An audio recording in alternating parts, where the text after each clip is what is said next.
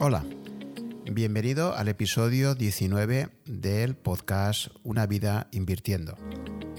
Como sabéis, eh, emito desde Rankia, la principal comunidad financiera de habla hispana desde que fue fundada en el año 2003. En este nuevo capítulo tengo el placer de entrevistar a Pepe Díaz Vallejo, gestor del fondo de renta variable Renta Márquez Narval. Eh, el contexto de la entrevista fue un webinar que realizamos el pasado domingo 12 de abril, en el cual Pepe nos presentó primero una ponencia que ya nos comenta, en, como lo veréis en el audio, que para él ha sido muy importante porque resume su evolución y experiencia acumulada tras 17 años invirtiendo y que la tituló Repensando la inversión en valor o el value investing. Eh, hay que decir que Pepe ya fue entrevistado por mí en el pasado episodio 11 de este podcast y que por cierto ha sido pues, uno de los que más éxito de audiencia ha tenido. Y que como explicaba en ese, en ese episodio pues básicamente él empezó como inversor aficionado escribiendo un blog titulado Toros, Osos y Borricos en Rankia hizo bastante famoso entre los miembros de nuestra comunidad. Y posteriormente y a raíz de precisamente sus escritos en este blog inició su carrera como gestor profesional en el año 2008 pasando por diferentes gestoras. Eh, creo que en este webinar coloquio, además de, lo que fue en sí la, ponencia de Pepe, que fue extraordinariamente interesante como síntesis de sus principales ideas, pues posteriormente hubo un debate en el cual le planteé algunas preguntas por mi parte y también transmití muchas de las preguntas que los que estuvieron presentes eh, realizaron y, creo que al final pues dio una, una sesión muy, muy interesante antes de pasar al, podcast en sí, con, el audio de este webinar, eh, simplemente recordaros que si queréis asistir presencialmente en tiempo real a este tipo de sesiones, lo mejor es que os suscribáis a, las alertas que envío desde mi blog, eh, que está en rankia.com barra blog barra sub y desde ahí pues, os iré avisando de cuáles van a ser las próximas jornadas que realicemos ya os anticipo pues, que durante todo este periodo de confinamiento será bastante habitual seguir realizando sesiones muy interesantes. Y ya sin más, eh, os doy paso al debate, coloquio que tuve con Pepe Díaz Vallejo. Espero que lo disfrutéis. Buenas tardes. Bienvenidos a una nueva sesión de Yo me quedo en Rankia. Ya sabéis que llevamos ya, pues desde que empezó el confinamiento, ofreciéndonos esta posibilidad de amenizar un poquito más pues estas largas jornadas eh, de tardes que tenemos desde hace ya varias semanas. Ante todo, en primer lugar, en nombre de todo el equipo de Rankia, pues os quería manifestar pues, eh, nuestro apoyo moral para todas aquellas personas, sobre todo que tengan familiares o que hayan vivido en primera persona esta terrible enfermedad que estamos sufriendo. Y bueno, pues a partir de ahí, lo primero es la salud y a continuación, pues, pues saber qué va a pasar con nuestra economía, con nuestras finanzas, etcétera. Que para eso está básicamente Rankia, pues, desde hace ya 17 años, ¿no? Esta, esta comunidad que es un poco de todos vosotros que hacéis día a día. Y dentro de esta comunidad, pues hoy tengo el placer de tener conmigo a uno de los usuarios, yo diría de los más antiguos, de los que tienen más solera en, en Rankia, que es Pepe Díaz Vallejo, que ya en el año 2006 se animó a formar parte de nuestra comunidad creó o trasladó el blog que tenía anteriormente titulado, ya se ha hecho muy famoso, Toros, Osos y Borricos a, a Rankia, con el seudónimo de Rebuzner y desde entonces, bueno, pues nos ha estado acompañando hasta ahora eh, en un periodo que ha, combinado fases quizás de alejamiento por su faceta más profesional como gestor profesional, pero que recientemente ha retomado. Eh, así que nada, eh, para mí es un gran placer presentaros al gran Pepe, que esta tarde está con nosotros. ¿Qué tal, Pepe? ¿Cómo estás? Hola Juan, ¿qué tal? Muy bien, muchísimas gracias. Pues... Sí, sí, dime, dime, Pues nada, no, simplemente pues os quería agradecer que una vez más eh, me hayáis invitado a participar en Rankia. Ya sabéis que siempre digo lo mismo, que, cuando hablo en Rankia siempre siento que juego en casa, siempre me hacéis sentir, pues eso, formar parte de, de la comunidad después de tantos años. Así que pues eso, muchísimas gracias a ti y a todo el equipo y muchísimas gracias a todas las personas que se han conectado para escucharnos hoy. A mí le tengo que agradecer a mi mujer que me está cuidando al niño, que en, esta situación de encierro es ayuda necesaria. Así que muchos agradecimientos, vaya.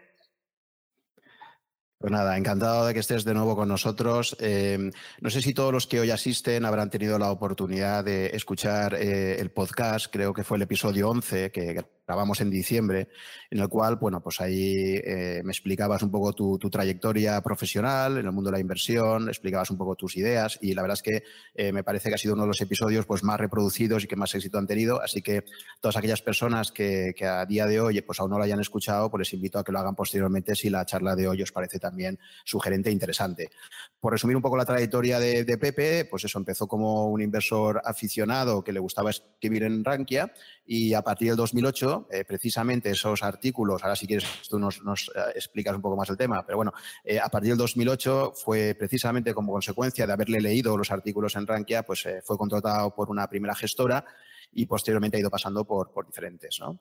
Eh, hasta que está actualmente en su, su proyecto actual, eh, que es Renta Markets, eh, donde está gestionando un fondo de inversión de renta variable. Pepe, si quieres, lo que vamos a hacer es primero, vas a tener media hora para poder presentar un poco tus principales ideas alrededor de este título tan sugerente que has planteado, que es el de Repensando el Value Investing o Inversión en Valor como te decía, media hora para que puedas exponer las ideas básicas y posteriormente abriremos un coloquio en el que, por supuesto, pues tendremos en cuenta las preguntas que nos vayáis poniendo por el chat y algunas otras que yo te lanzaré. Así que cuando quieras, Pepe, puedes empezar, nos explica si quieres brevemente primero, pues, cómo llegas al mundo de la gestión profesional y, a partir de allá tu presentación. Sí, bueno, mi llegada al mundo profesional lo he explicado perfectamente. Pues fue a través de Rankia, pues a través de del blog eh, mi planteamiento, alguna vez te lo he comentado, pues yo soy licenciado en Derecho. Eh, la verdad es que eh, empecé la carrera de Derecho pues, pues, por empezar una carrera, sin tener muy claro cuál iba a ser mi, trayectoria profesional, hasta que de repente pues, descubrí los mercados en el, 11 de septiembre de 2001. ¿no? Y a partir de entonces pues, me, dediqué, pues, me he dedicado prácticamente en exclusiva a los mercados. Y la idea del blog pues fue, pues como yo no tenía ningún contacto dentro del mundo profesional, pues bueno, a ver si con suerte alguien me podía leer y me metía dentro del circuito. Así que eso fue lo que ocurrió y, bueno, pues eh, creo que ya 11 eh, años después o 12 años después de, mi comienzo como profesional, pues aquí estamos.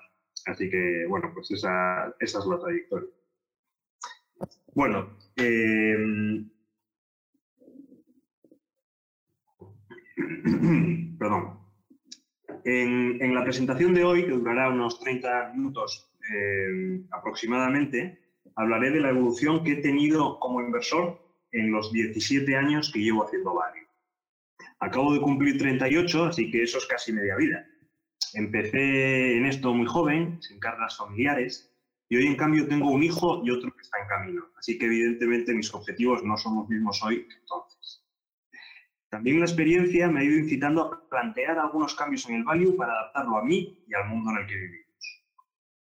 Los principios del value son poderosísimos. Invierte solo en lo que conoces y ten cuidado con el precio que pagas por ello. Desde que los descubrí, siempre quise invertir mi dinero siguiendo estas premisas. Pero también soy un inversor conservador, soy un tipo prudente, y el value puro tiene tendencia a cargar las carteras con demasiado riesgo. Así que con los años me fui preguntando, no puedo invertir como a mí me gusta, es decir, siguiendo el value investing, pero haciéndolo de una forma más tranquila.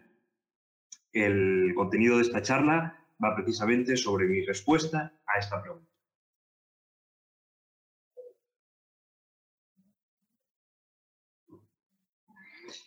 Empezaré explicando mi planteamiento estratégico que difiere sensiblemente del planteamiento tradicional del value. A continuación señalaré los tres axiomas del value que a nivel teórico he tenido que modificar para crear el marco conceptual de mi estilo de inversión. Y por último, presentaré tres importantes cambios en la práctica que derivan de estos ajustes teóricos. Estoy seguro de que hay más inversores value de corazón como yo que sin embargo perciben su narrativa única imperante como algo demasiado arriesgado. A ellos dirijo mi presentación. A los inversores que no necesitan ser los que más suben en un año de su vida, pero que sí aprecian ser los que menos caen en años de bajadas. Es decir, a todos esos inversores que quieren rentabilizar su ahorro a largo plazo con los menores sobresaltos posibles. Me dirijo, en definitiva, a todos ellos que, como yo, también creen que hay que, que, hay que repensar el valor. Cuando empecé a invertir, las primeras estrategias que empleé tenían como objetivo subir más que las bolsas durante los periodos de subida. En estas estrategias, el escenario que hay que evitar es ese en el que el índice sube y la cartera sube menos. Aquí entran las estrategias contrarias, que invierten en los sectores más castigados, la inversión en empresas pequeñas y líquidas, la compra de compañías cíclicas malas, y todo ello con una cartera concentrada y con niveles de inversión altos. Así que su premisa es asumir un nivel de riesgo alto con la esperanza de generar ese extra de rentabilidad que persigue. Estas estrategias funcionan bien cuando las bolsas suben, pero cuando caen funcionan francamente mal. En pocos meses pueden evaporar el beneficio acumulado de varios años y para recuperar ponen las cosas muy difíciles. Así, una pérdida del 35% no se recupera si no es con una ganancia del 54%. Si el inversor tiene mala suerte y sufre un 10% de pérdida adicional, necesitará una rentabilidad del 71% para recuperar. Las fuertes caídas no le van a permitir rebajar su nivel de riesgo nunca. Las estrategias agresivas anulan la flexibilidad del inversor, pues solo le dan una opción, asumir más riesgo. Más riesgo en las subidas para batir a un índice que sube y más riesgo en las bajadas para poder recuperar sus propias pérdidas. Esto es lo que llamo el círculo vicioso del riesgo. Con el tiempo fui cambiando mi estrategia de inversión hacia una que trata de batir a los índices cayendo menos que estos cuando las bolsas caen. El escenario que tengo que evitar, por tanto, es este en el que las bolsas caen y mi cartera cae más. Así que para evitarlo, tengo que ser prudente. Invierto en empresas robustas, no tengo concentración ni individual ni sectorial, de vez en cuando cubro un poco la cartera y me gusta tener un saldo de caja relevante. Todo ello hace que mi cartera aguante mejor que el mercado en periodos de caída como el actual. Narval lleva en el año una pérdida del 9,5%, así que para recuperar necesita un 10,5% de rentabilidad. No hace falta invertir en compañías de alto riesgo para conseguirlo. Puedo decidir en todo momento si mantener el nivel de, de riesgo, reducirlo o incrementarlo. Mantengo, por tanto, intacta la flexibilidad y el control sobre la estrategia. Esto es el círculo virtuoso de la prudencia. El enfoque prudente tiene otra ventaja en el plazo temporal que se necesita para recuperar. En 2007 escribí en el blog de Rankia que mis objetivos como inversor se podían alcanzar con un 8% de rentabilidad anual. Hoy el mercado creo que está para bastante más, pero imaginen que de aquí en adelante mi estrategia gana el 8% al año, mientras que una estrategia agresiva hace un 12% anual. Como ven en la tabla, mi cartera, eh, manteniendo esa tasa de rentabilidad, recuperará en poco más de un año. Lo he señalado en color verde, ¿vale? Bajo la, etiqueta de prudente. Mientras que la cartera agresiva, la estrategia agresiva, necesita dos años más para recuperar. En este periodo de tiempo, mi cartera habrá generado un 23% de rentabilidad y no es hasta el año 10 en el que la cartera agresiva empieza a tener mejor resultados que la conservadora. Todo esto asumiendo que no hay correcciones de mercado adicionales. Aquí hay dos enseñanzas muy importantes. Primero, cuanto más agresivo es un inversor, menores son sus probabilidades de éxito a largo plazo. Y segundo, perder menos es la fórmula más sencilla para ganar. Un recurso que tienen las estrategias agresivas es el de celebrar las caídas con una forzada alegría que incite a comprar más. Pero esto evidentemente no es una fortaleza de la estrategia, sino el lenguaje, el enjuague de una tremenda debilidad. La experiencia me ha enseñado que se puede ganar más perdiendo menos y que las estrategias prudentes tienen más probabilidad de éxito a largo plazo. Para diseñar una estrategia de inversión adaptada a estos objetivos, he tenido que replantear algunos de los axiomas más representativos del value, como expondré a continuación. Vamos a hablar de largo plazo. Eh, Bruce Greenblatt, Greenblatt en su libro sobre Value Investing, resumió así los principios fundacionales del value enunciados por Graham y Dodd en Security Analysis. Primero, los precios de las acciones fluctúan constantemente y por lo general de forma aleatoria. Segundo, el valor de las empresas es mucho más estable que los precios y puede ser estimado al menos de forma aproximada. Tercero, valor y precio son dos realidades distintas que en unas ocasiones coinciden y en otras no. Y cuarto, la inversión valor es el método de inversión basado en comprar únicamente cuando el precio de la acción es muy inferior al valor de la empresa. La diferencia entre valor y precio fue bautizada por Benjamin Graham como margen de seguridad. El propio Graham afirmó que una operación de inversión es la que después de un análisis minucioso ofrece seguridad para el capital y un retorno adecuado. Las operaciones que no cumplen con estos requisitos las denomina especulativas. Y ahora fíjense en un detalle importante en estos dos eh, tótems del value. En ninguno de los dos casos hay alusión al largo plazo. Esto se debe a que el método propuesto por Graham es mejor para inversores de plazos cortos que para inversores de plazos largos. Para Graham, la principal causa para que una inversión sea rentable es la valoración de su acción. Todo tiene un precio y el negocio es una cuestión menor. La jugada de Graham consiste en comprar acciones baratas y esperar a que, hasta que por cualquier causa dejen de estarlo. Él busca gangas, por ejemplo, sus famosos net-nets hoy extinguidos, busca gangas entre las empresas más penalizadas por Mr. Market, que son acciones por lo general muy volátiles, con lo que sus precios pueden subir con la misma fuerza y velocidad con la que caen. Las acciones tan baratas y tan castigadas suelen ser de negocios con problemas o problemáticos. Por lo general son empresas malas, que no crean valor o que directamente lo destruyen, por lo que año a año cada vez valen menos. El tiempo, como advierte Warren Buffett, es el peor enemigo de los malos negocios. En el extremo opuesto están los que invierten en compañías de calidad, los que compran negocios que generan valor y que por tanto cada año valen más. La valoración no es tan importante para que la operación sea rentable, sino que esta responsabilidad recae sobre la marcha del negocio. Un negocio que cada año vale más comprado a su precio justo generará para el inversor la misma rentabilidad que obtenga la empresa. En este tipo de negocios, que no son los de Graham, cuanto mayor sea el plazo de inversión, mejor. Ahora las piezas empiezan a encajar. En la primera sección les explicaré por qué las estrategias, les expliqué por qué las estrategias prudentes son las mejores para invertir a largo plazo. Esas estrategias invierten en empresas robustas y de calidad, que son capaces de proteger el capital en coyunturas difíciles. Precisamente esas empresas son las que se benefician del paso del tiempo y por tanto son las más adecuadas para las estrategias largoplacistas que defienden. Por el contrario, las estrategias valor más centradas en la valoración, es decir, las más ortodoxas, no son adecuadas para invertir a largo plazo, ni por la elevada volatilidad que generan, ni por el tipo de empresas que compran.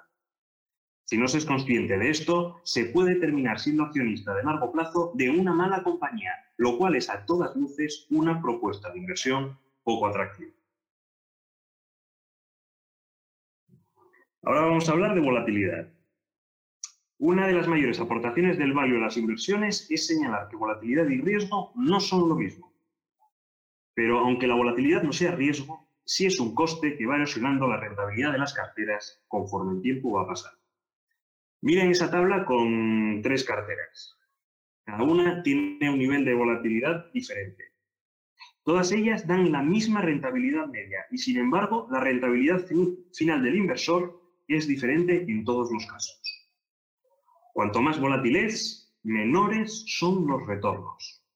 Después de una caída severa, la recuperación posterior se hace con menos capital y, por tanto, con cada ciclo de volatilidad, la capacidad de un inversor para generar retornos es cada vez menor. Cuanto mayor sea el plazo de inversión, más erosiona la volatilidad del retorno obtenido. Así que para inversores de largo plazo como yo, es mejor una cartera menos volátil que otra más volátil. Como se pueden imaginar, a mí la volatilidad eh, que produce el value tradicional siempre me pareció un inconveniente. Me estresa, me impide desconectar y por tanto incrementa las probabilidades de que cometa algún error. Si a esto le añadimos la erosión sobre los retornos, la volatilidad ya parece de todo menos mi amiga. Yo soy un value investor, yo quiero hacer value porque creo que para rentabilizar el capital hay que conocer bien las empresas y cuidar el precio que pago por ellas, pero no quiero sufrir volatilidades extremas. La narrativa tradicional, demasiado influenciada por Graham, pretende que la volatilidad es consustancial al value, pero esto es falso. En el momento en el que se cambia el enfoque de inversión de uno agresivo a otro prudente, la volatilidad de la cartera sencillamente se desploma.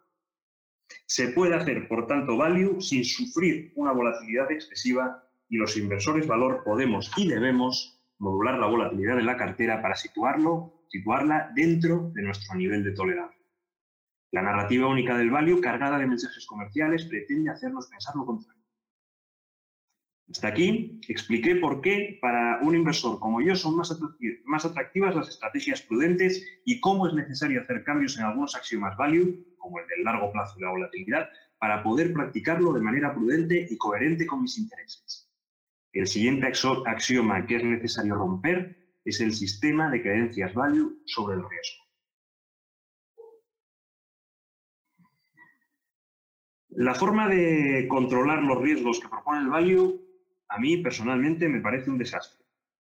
Con los años es lo que más he ido cambiando respecto al value tradicional.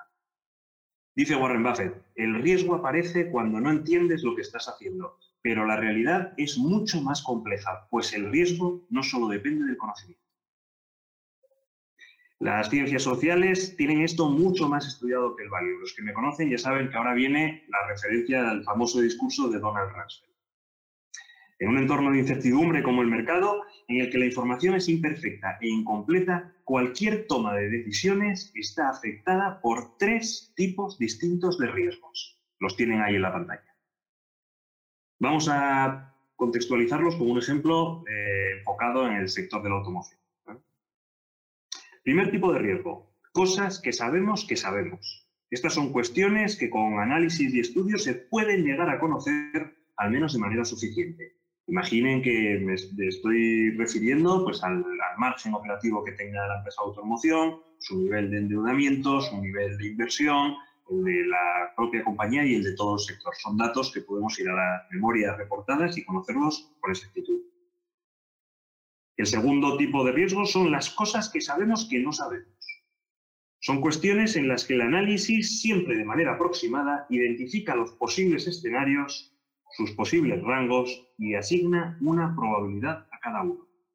Imaginen que la empresa automovilística está sacando un nuevo modelo y a través del análisis podremos estimar una banda de cuotas de mercado y una aproximación a las ventas que produzcan los posibles impactos en la rentabilidad total del negocio nunca estaremos 100% seguros del, eh, nunca estaremos 100% seguros del número final, pero podremos estimar unas bandas.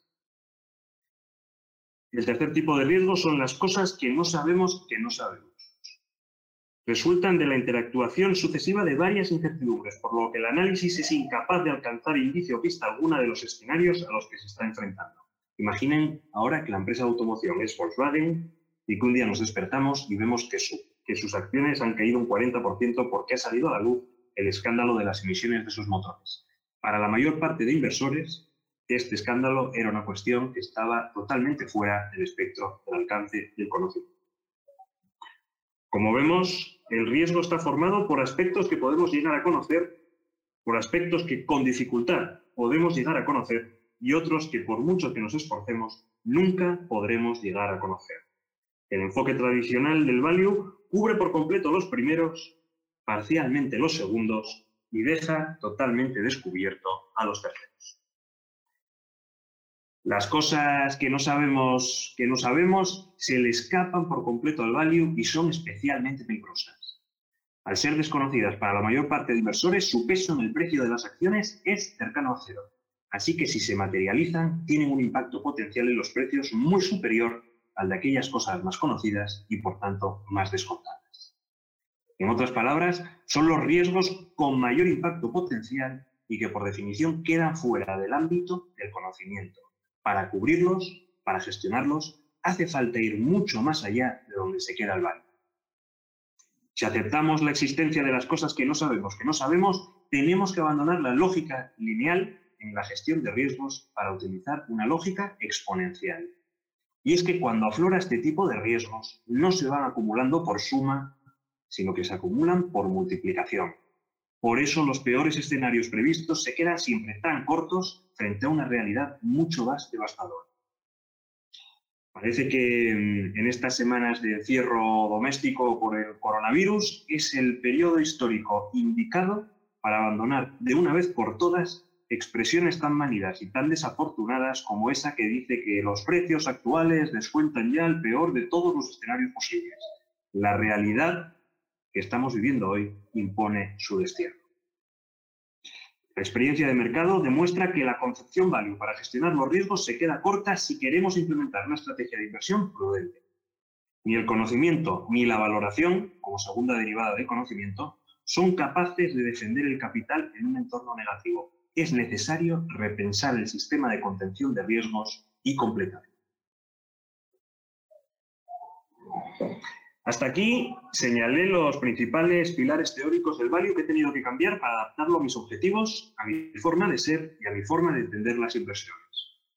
Empecé explicando mi ruptura estratégica, favoreciendo las estrategias prudentes. Continué contextualizando este cambio con el largo plazo y con la calidad de las compañías.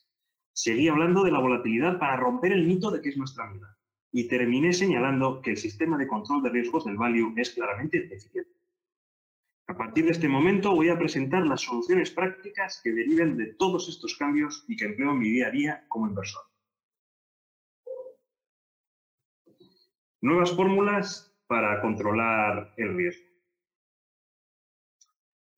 Para gestionar los riesgos a los que se expone el inversor en bolsa es necesario dar una respuesta individual a, cada uno de los tres tipos de riesgo que señalé en el apartado anterior. En esta tabla que ven en pantalla, muestro el esquema de empleo. A nivel individual, eh, aquí lo, pueden ver, a nivel individual, es decir, compañía a compañía, la herramienta clásica del value, el conocimiento, es imprescindible. En el primer caso, para las cosas que sabemos que sabemos, esto permite conocer las cuestiones de manera cierta. En el segundo, en las cosas que sabemos que no sabemos, solo aspiro a dibujar escenarios probables, como indica anteriormente. Sin embargo, para gestionar el tercer tipo de factor, es decir, las cosas que no sabemos que no sabemos, el conocimiento no sirve, pues éstas quedan siempre fuera de su alcance. Solo se puede luchar contra ellas limitando el tamaño de cada posición, lo cual forma parte de las técnicas de money management que empleo para gestionar mi cartera. Aquí ya podéis ver que para completar el value es necesario mirar a otras disciplinas que tienen algunos puntos mucho más desarrollados que nosotros. A nivel cartera, pueden verlo aquí, a nivel cartera, la diversificación permite reducir el riesgo en condiciones normales, es decir, mientras el mercado se comporta de manera coherente con las cosas que sabemos que sabemos en ese momento. Pero cuando el mercado se enfrenta a un nivel de incertidumbre como la que producen el segundo tipo de riesgos y especialmente el tercero, las correlaciones entre activos se rompen y la diversificación deja de funcionar. Todas las empresas se comportan como una sola, por lo que para gestionar los riesgos del tipo 2 y del tipo 3 a nivel cartera es imprescindible recurrir al saldo de caja y al uso de cobertura. Al ordenar los factores de riesgo de esta manera, es más fácil entender por qué es necesario completar la metodología Value de gestión del riesgo.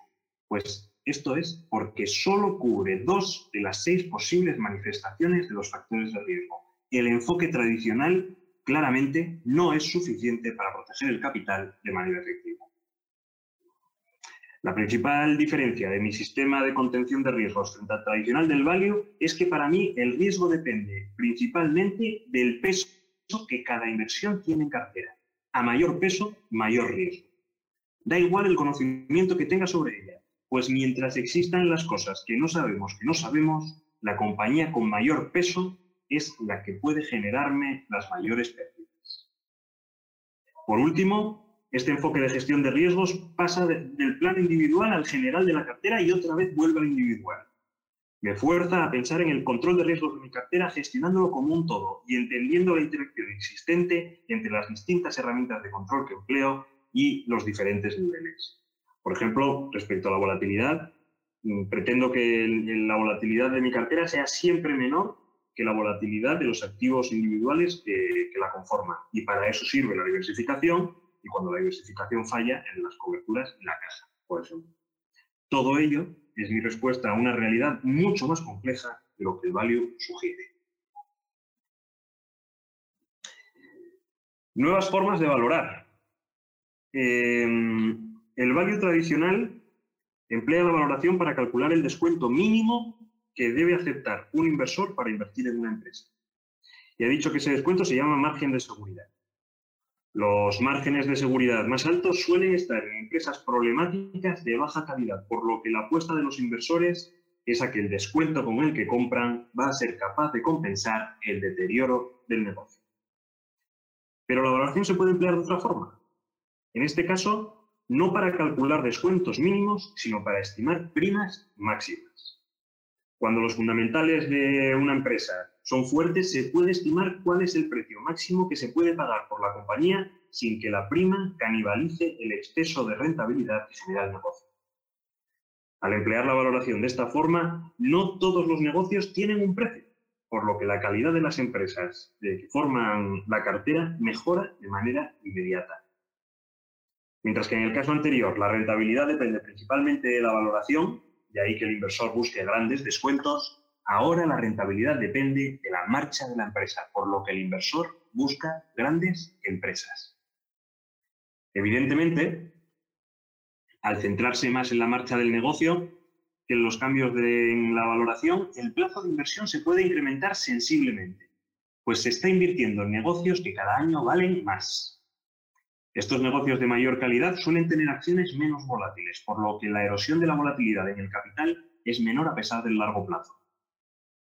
Por último, estos negocios son más resistentes durante las crisis, por lo que han de formar el núcleo de una estrategia prudente como la que yo empleo.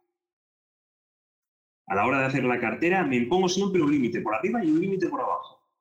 Por arriba, limito la valoración máxima que estoy dispuesto a pagar por un negocio, con independencia de lo bueno que sea, porque en el fondo sigo siendo un inversor de valor y determinadas valoraciones me incomodan. Por abajo, me impongo un límite sobre la calidad del negocio mínima para que la empresa pueda formar parte de mi cartera, con independencia de su valoración. Pues mi estrategia de inversión está basada en la prudencia y por eso me gustan más los negocios de calidad. No hace falta grandes reglas ni grandes dogmatismos para invertir de una forma equilibrada. Al hacer este cambio en la forma de entender la valoración, consigo que en mi cartera haya empresas valor, empresas crecimiento, empresas de calidad, empresas en situaciones especiales, todas ellas basadas en el análisis fundamental y en el cuidado con el precio pagado, pero sin casarme con un estilo de inversión concreto. Es una cartera más robusta y más equilibrada que de media funciona bien en más escenarios que si nos lo jugamos todo a un estilo concreto, sea valor, sea crecimiento o sea el que sea. Respecto a los métodos de valoración, esto merece una sesión eh, particular por su extensión. Pero hoy me gustaría destacar un, método de valoración que publiqué en el blog, creo que en 2006, en un artículo titulado El método de valoración más sencillo del mundo, que es mi método de valoración favorito y que mejor se adapta, porque se adapta mejor que ninguno al informe, al, enfoque ecléctico que estoy presentando. Los interesados os recomiendo, os invito a que me visitéis ese artículo. Tercer gran cambio, nuevas formas de gestionar una cartera. Eh, durante años usé el esquema de Peter Lynch que organiza su cartera en función de las características de sus negocios. Pero con el tiempo me fui haciendo menos amigos de las herramientas descriptivas como esa, pues ayudan poco a pensar y a tomar decisiones. En el modelo de Peter Lynch, por ejemplo, empresas como H&M Inditex o Veolia y Suez estarían en las mismas categorías y, sin embargo, son tesis de inversión absolutamente diferentes.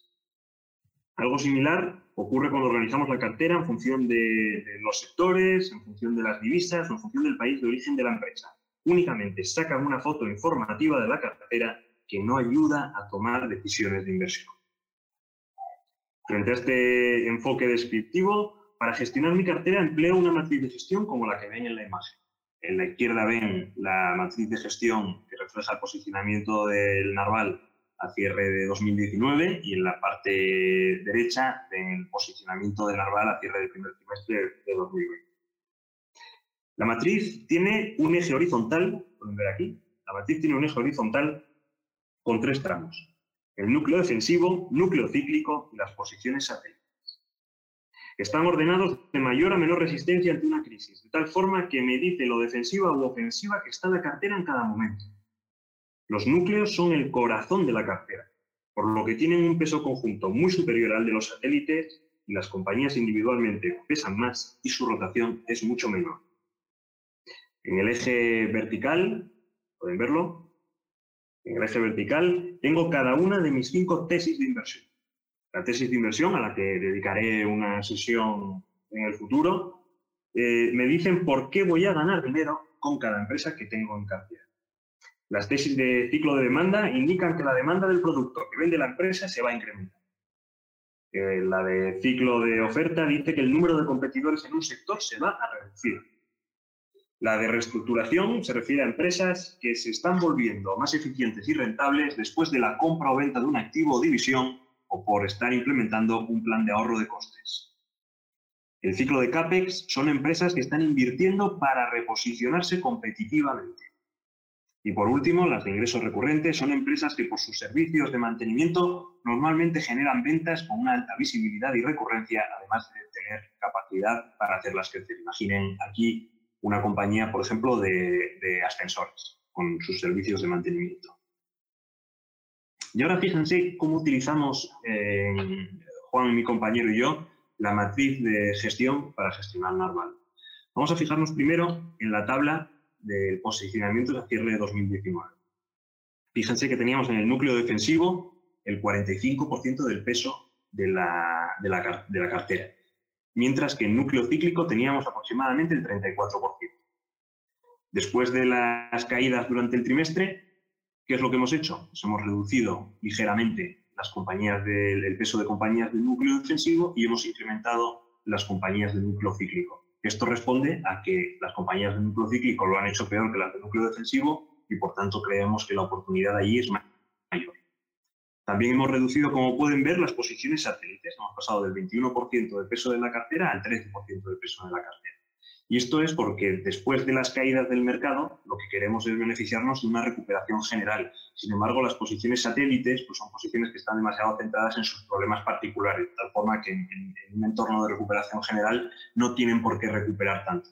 Así que vamos modulando esos posicionamientos en función de cómo está el mercado, en función de las oportunidades que vemos. Y también aplica el mismo razonamiento a cada una de las tesis de inversión, es el, eje vertical. Fíjense que a principios de año teníamos el 23% de, las, de nuestras tesis de inversión que era ciclo de demanda.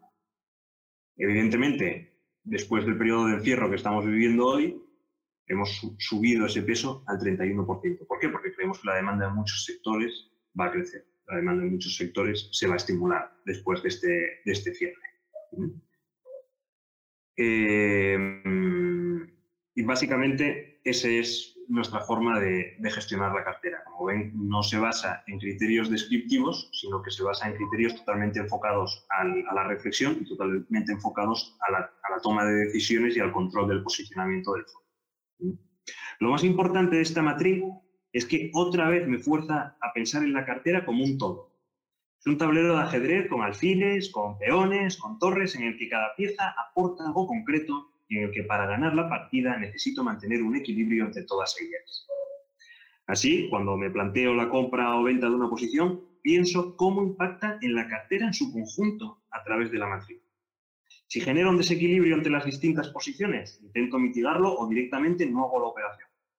De la misma forma, si una posición refuerza un flanco descubierto, la tomo con mayor determinación, puesto que es más valioso para mí. De esta forma, es mucho más sencillo tratar con las volatilidades y particularidades de cada empresa, especialmente en épocas bajistas como las actuales. Y ya para terminar, llegamos a las conclusiones eh, en la que nos vamos a plantear la inversión valor en los años que, los años que vienen. Lo primero es que todas las metodologías de inversión, da igual la que sea, nosotros hemos tratado el value hoy, pero todas las metodologías de inversión se tienen que repensar para adaptarlas a uno mismo y al entorno. Evidentemente, las técnicas de inversión value que se desarrollaron hace ochenta y tantos años ya son muy conocidos por todos los inversores. Así que no hay ventaja informativa en aplicarlas como indica el manual. Hay que repensarlas para adaptarlas y mantenerlas vivas. Segunda conclusión. Cuanto más incierto el futuro, menos dogmática de ser la cartera y más importante es escuchar a otras formas de invertir. Continuamente he estado refiriendo, refiriéndome a cómo completar la diversificación de la cartera, cómo profundizar en la gestión de, en la gestión de riesgos, cómo para eso es importante apartarse de las tesis más dogmáticas del value y cómo de esta forma hacemos que la cartera o nuestra forma de invertir sea mucho más robusta y, y esté mejor preparada para enfrentarnos a cualquier escenario que venga. La tercera conclusión es que todos los inversores nos debemos plantear qué ofrecemos en el mercado y esto es especialmente para los eh, especialmente importante para los inversores profesionales. Cuando mm, nosotros decidimos, Juan y yo decidimos lanzar el, el el fondo de renta variable que gestionamos, lo que nos preguntamos es, bueno, ¿qué podemos ofrecer a nuestros inversores? ¿Cuál es nuestra, nuestra diferencia?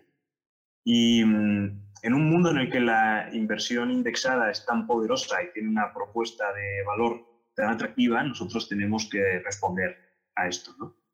Y mm, es cierto que cuando los índices suben, todos los inversores queremos tener la rentabilidad del índice, pero cuando los índices caen, todos tratamos de batirlo. Y ahí es donde encaja precisamente la, filosofía de inversión, la metodología de inversión que he explicado a lo largo de la presentación. Y por último, el mensaje clave toda la presentación y el esquema, el, pilar fundamental de toda mi filosofía de inversión.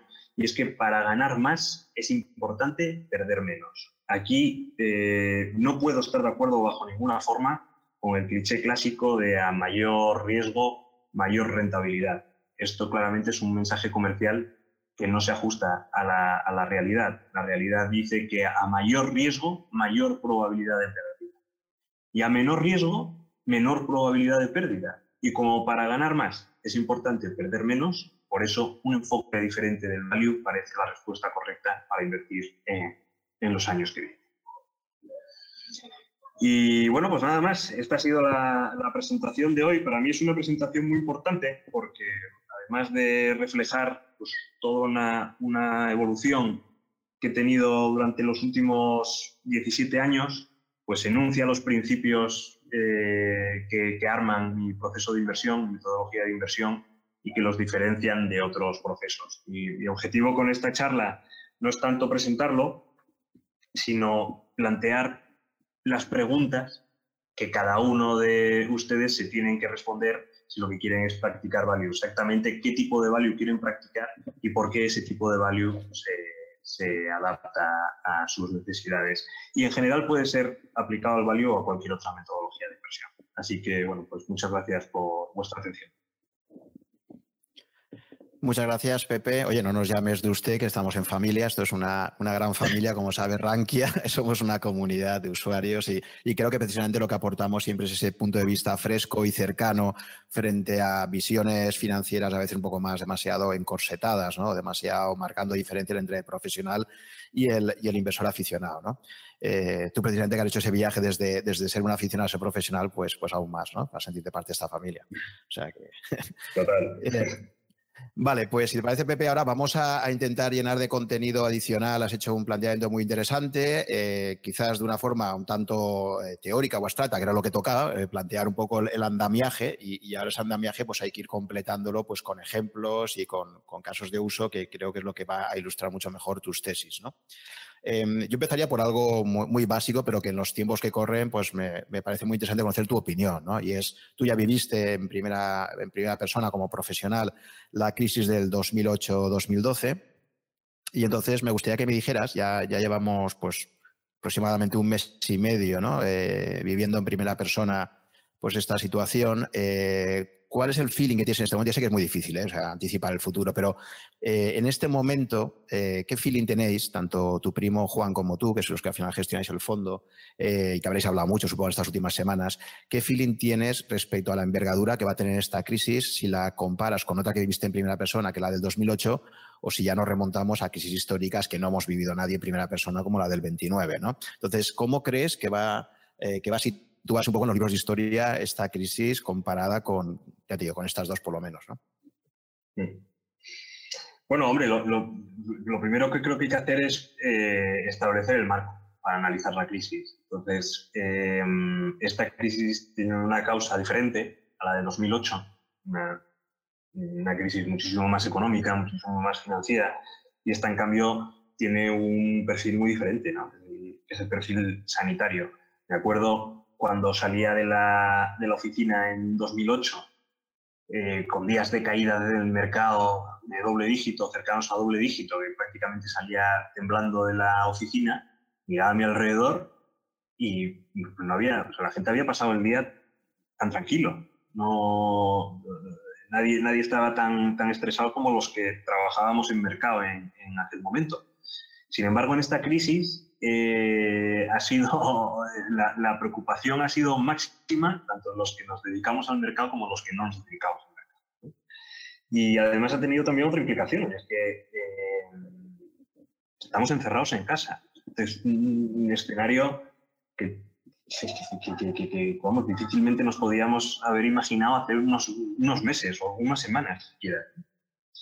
Eh, entonces esto crea una distorsión muy fuerte a la hora de analizar la, crisis, porque te parece que es un entorno es que es un entorno muy excepcional, es que es cierto, es un entorno muy excepcional. Entonces, eh, empiezas a plantear pues, cuestiones a lo mejor demasiado primarias, de, pues, pues eh, qué, va a ser de, qué va a ser de nosotros, qué va a ser de nuestra salud, qué va a ser cosas que van mucho más allá del dinero y, tener esa preocupación tan acentuada de manera paralela a la, gestión de las inversiones es posible que nos sesgue eh, demasiado a la hora de hacer un juicio. Mi planteamiento es que, y el de Juan, es que no, no tenemos ni idea de cómo va a evolucionar la situación. Durante estas semanas pues hemos visto cosas buenas, ¿no? los bancos centrales, los planes de estímulo incluso en Europa, noticias de Asia que son positivas. Y bueno, pues eso te va haciendo por lo menos que la realidad se vaya moderando. Esa velocidad de la caída, pues a lo mejor ya no es tal. Y eso ha hecho que pues poco a poco vayamos siendo más constructivos y hemos pasado de un, de un modelo en la que primaba la, la protección del capital a un posicionamiento en el que cada vez estamos pues, más pensando en cómo rentabilizar ese capital. Y al final, pues eh, eh, implementar la estrategia, la parte buena de la estrategia que, que, expliqué durante la presentación, y es que una vez que has aguantado fuertes caídas, pues estás en una buena predisposición, una buena posición para empezar a generar buenas rentabilidades. Y ese es el, ese es el punto en el que estamos. Así que como ves, no es tanto una, una visión sobre la, la, crisis del coronavirus, que evidentemente eh, Juan es licenciado en Dirección de Empresas, yo soy licenciado en Derecho, no somos las personas adecuadas para hablar de ello, pero bueno, pues sí, sí que estamos planteando algunos posicionamientos interesantes, porque hay compañías, hay compañías que se puedan comprar a pesar de la incertidumbre. Lo que parece claro es que hay que tener los deberes ya hechos cuando te llega una crisis de estas y tener toda la estrategia pensada para, situaciones tan extremas como esta, porque si te toca tomar decisiones en caliente y no tienes eh, pensada con tranquilidad previamente la estrategia, está claro que vas a cometer muchos errores eh, con esos sesgos emocionales que te va a provocar la propia crisis. En ese sentido, habéis sido previsores, es decir, tú tienes la sensación después ya de estas cuatro o cinco semanas que llevamos ya de confinamiento, eh, de que realmente no has tenido que hacer variaciones significativas en tu estrategia? Sí, total. lo único que hemos tenido que hacer es ir adaptándola conforme la realidad va cambiando. a, menores precios los posicionamientos tienen que ser mayores. La exposición tiene que ser mayor. Eso es, eso es un axioma básico. Entonces, eh, ¿dónde hemos incrementado posiciones? Pues en, compañías que teníamos en cartera que han sufrido mucho más que la media eh, y luego en compañías que teníamos en el radar que llevamos siguiendo muchos años y que nunca habíamos visto o no habíamos tenido la oportunidad de comprarlos a precios tan atractivos. Pero como ves, eh, si, si, volvemos a la diapositiva anterior del, del posicionamiento de, de, la cartera, pues sí, pues ha habido cambios, pero tampoco cambios radicales.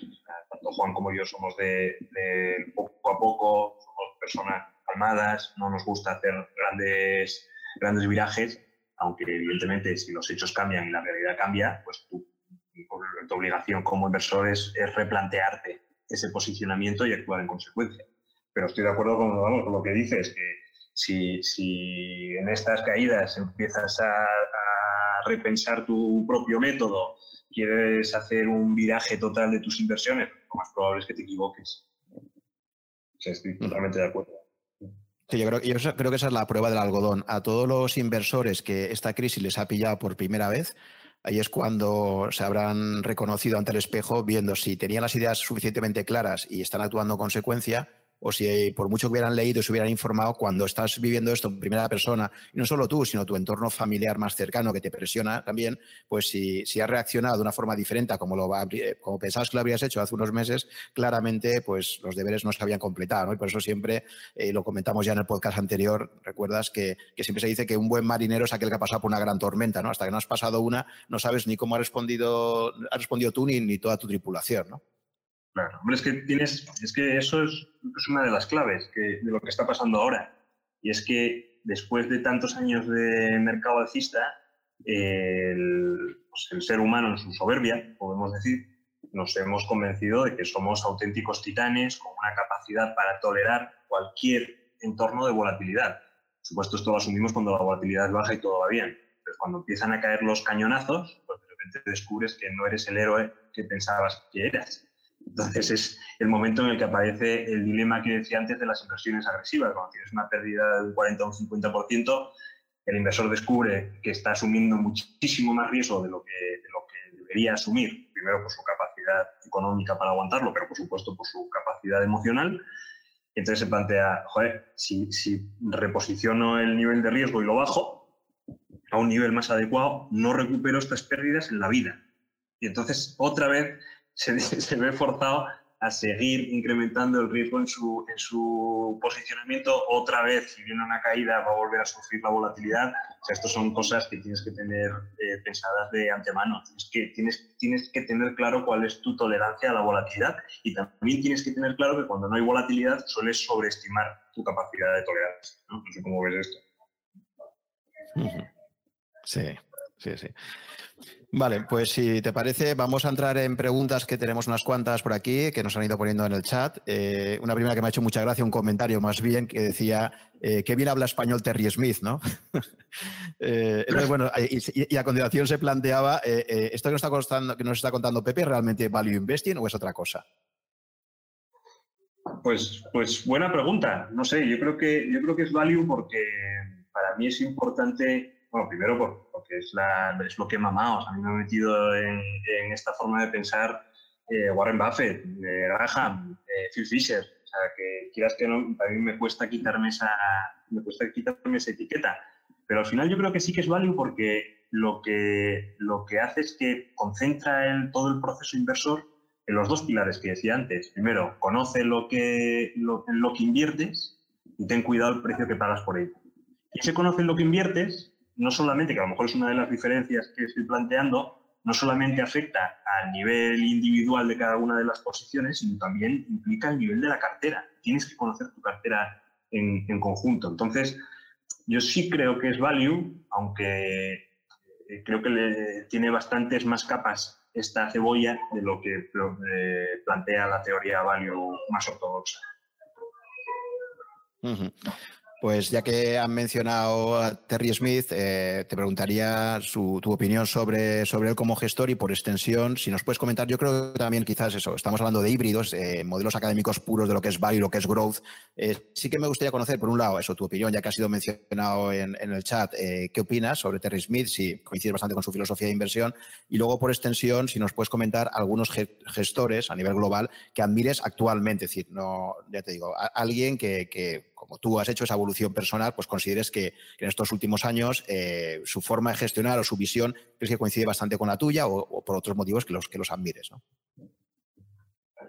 Bueno, Terry Smith, joder, es un, que solo hay que ver los resultados que tiene, un titán, además qué bien escribe el tío, a mí me encanta, creo que es las, únicas eh, cartas trimestrales que leo sin que nadie me fuerce, son las de Terry Smith, también porque son cortitas. ¿no? a mí me gusta mucho ese estilo que tiene muy directo en la comunicación y plantea muy bien las compañías. No deja de ser invertir en calidad a pecho descubierto. Entonces, eh, bueno, ahí estás abriendo flancos. Eh, también es verdad que cuando inviertes en compañías de tan buena calidad, pues a lo mejor esos flancos son menores. ¿no? ¿Qué decir de Terry Smith? Pues eh, lo mismo que todos los selectores de fondos, cinco estrellas. Y respecto a inversores, eh, bueno, eh, me cuesta mucho admirar a alguien por, por, la gestión en concreto. Parece que hay otros ámbitos que son más dignos de admiración, pero hay gestores y no hay que ir, no tengo que ir al extranjero, hay gestores que a parecen excelentes. Pues está Javier Galán, por ejemplo, además de ser un tipo cinco estrellas que es un gestor excepcional. Eh, eh, Valentum, creo que Luis y Jesús han hecho también un planteamiento muy, eh, muy valiente, ¿no? De decir, bueno, pues yo creo en el value, pero también le tengo que meter ahí ese componente de momentum. A mí también me gusta ese, ese, aspecto. Lo digo siempre en broma, que cuando hablo de las tesis de inversión, siempre buscamos momentum en resultados, es decir, compañías, cuyos resultados vayan a ir a, mejor y uniéndolo con el value. Entonces, le, decía, cuando hablo esto con Juan, le digo que a mí me gustaría llamar a esa, a esa filosofía de inversión Valentum, pero ya se nos han, que es valor y momentum, pero se nos han adelantado Luis y, y Jesús, así que no nos queda más remedio que llamarla Momelor, momentum y valor, que mola mucho menos el nombre pero eh, creo que el enfoque de, Jesús y de Luis es excelente. Y luego fuera del value clásico, pues, tenemos a Jorge Ufano, por ejemplo, que, que tiene un fondo, lo está haciendo maravillosamente. O sea, creo que en España hay, hay muchísimo talento eh, y también creo que, que, hay mucho talento desperdiciado en intentar copiar modelos de éxito de otros. Creo que los proyectos nuevos tenemos que ir aportando algo diferente, que es lo que decía las conclusiones, ¿no? es decir, tú qué aportas al mercado. Y en ese aportar estilos diferentes, formas de pensar diferentes, como lo vamos enriqueciendo. Y poco a poco van saliendo, aparte de los, de los grandes inversores que, que, hay en España, que, bueno, eso, que eso por supuesto. Vale, vamos con más preguntas. Eh, preguntan específicamente qué entiendes por calidad alta en compañías. Cuando hablamos de una buena calidad, si podías dar más explicaciones, poner ejemplos concretos de compañías quizás para que se entienda mejor qué entiendes tú por una compañía con alta calidad. La pregunta es buena, ¿eh? porque normalmente dices, bueno, pues buena calidad, pues márgenes altos o roces altos. Es la, la respuesta comodín que se está dando en los últimos años, pues desde que el roce se puso de moda. Desde pues, el ROA, el ROA, yo qué sé, diferentes métricas que se van poniendo de moda, pero eh, hay compañías, por ejemplo, como, como Air Liquide, que, que tienen un roce bajo. Claro, tienen un roce bajo precisamente por su ventaja competitiva, porque tienen unas inversiones de capital que les garantizan muy vinculadas a su cliente, que le garantizan un nivel de, recurrencia de ingresos muy, muy predecible. Y entonces, claro, evidentemente, cuanto más predecible sea el activo, pues menos rentabilidad tienes que ganar, ¿no? Eh, entonces, esa métrica del roce o métricas concretas, cuantitativas, en algunos casos pueden funcionar, en otros casos, pues creo que no funcionan. ¿Cuál es el criterio que, que Juan y yo utilizamos? Pues un criterio mucho más cualitativo. Pues ver, oye, este, este negocio, mm, ¿cómo se puede defender de una amenaza externa o cómo se puede defender de una amenaza interna? ¿Cómo se puede, cómo se puede defender de una mala gestión? ¿Cómo se puede defender de, una obsolescencia? Pues es un criterio. Otro criterio es la visibilidad que tengamos de, de, retornos eh, o de, ingresos. Eh, otra referencia es qué está haciendo el equipo directivo con el dinero eso es también importante, si la compañía tiene deuda o no, eh, y, de hecho cuando, si no tiene un nivel de deuda excesivo, pues te puedes plantear, ¿no? También compañías con, con más endeudamiento. Bueno, eh, tiene que ser un, un, análisis muchísimo más global. También por eso eh, es importante y es, es, una de las ventajas que tienen los inversores profesionales. Es, es importante tener una base de datos muy grande de compañías para poder comparar entre unas y otras pues, eh, sus métricas, pues, lo que están haciendo, para intentar absorber una foto cualitativa que que absorbe muchísimo más tiempo que la, la cuantitativa. Por eso digo que el inversor profesional, que al final te metes a esto 8 o 10 horas, lo que sea, en, en, la jornada laboral, pues tiene esa ventaja, porque lleva mucho tiempo. Pero sobre todo, eh, ¿qué, es, ¿qué indica la calidad de un negocio? Pues el elemento cualitativo. Muchos. Y dentro de ese elemento cualitativo, aquí ya sabes que hay un debate entre los gestores sobre si conviene o no conviene conocer de cerca al equipo de gestión. O sea, evidentemente, un conocimiento cualitativo podría incluir eh, el, llegar a visitar eh, a, las empresas y, conocer al equipo de gestión, pero por otro lado, también hay, gestores que dicen que eso no les gusta porque te acaba contaminando un poco emocionalmente y tiende a nublarte la visión objetiva de la empresa. En vuestro caso, eh, ¿por, ¿por cuál de estas dos opciones optáis? Sí, pues, la segunda. Eh, al final, yo, siempre cuento una anécdota con esto. Cuando empecé a trabajar en Aviva, eh, pues tuve una reunión con una compañía que se dedica a, a las estanterías industriales, la fabricación de estanterías industriales y sistemas de almacenaje industrial, que había comprado la empresa familiar nuestra, de, que teníamos en Asturias, que se dedicaba a lo mismo. Eh, yo, por supuesto, al, tipo que vino a hablar de la compañía esta que nos había comprado, no le había dicho que, venía del mismo sector.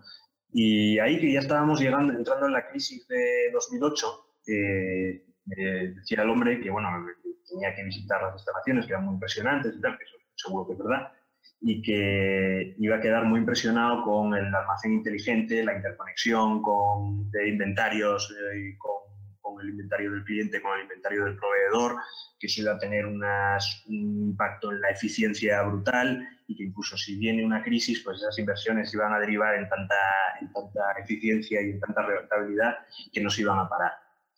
Y estoy seguro que si eso me lo hace en la, en la fábrica, pues alucino con, con, todo el tinglado y con... Es muy fácil que te sesguen.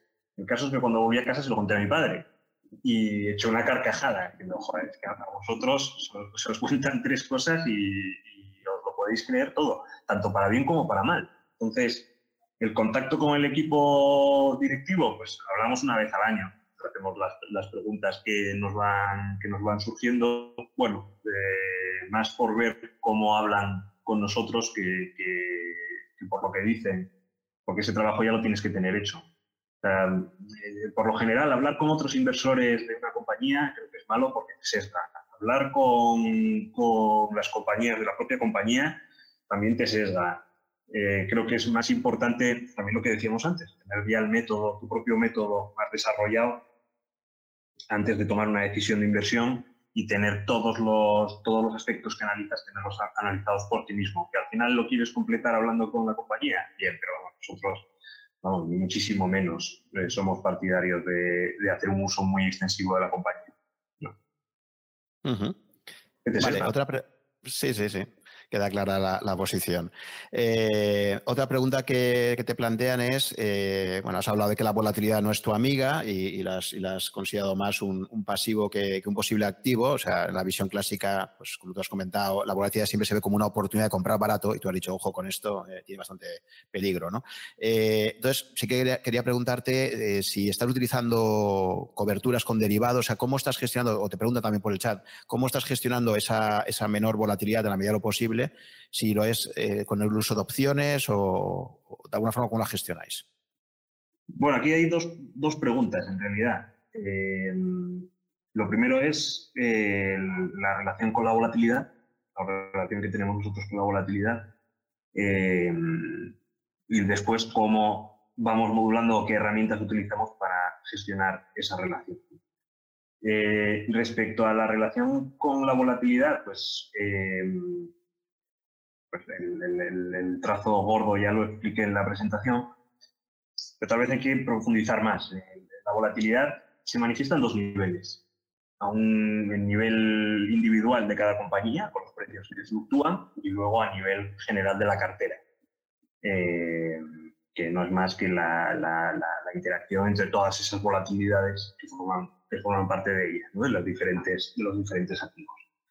Y mm, es importante para nosotros eh, gestionar esos dos niveles de manera diferente, primero porque entendemos que sin volatilidad, evidentemente es muy difícil, a nivel individual me refiero, sin volatilidad a nivel individual, es muy difícil obtener eh, retornos, pues tienes que asumir que estás invirtiendo en renta variable, ¿de acuerdo?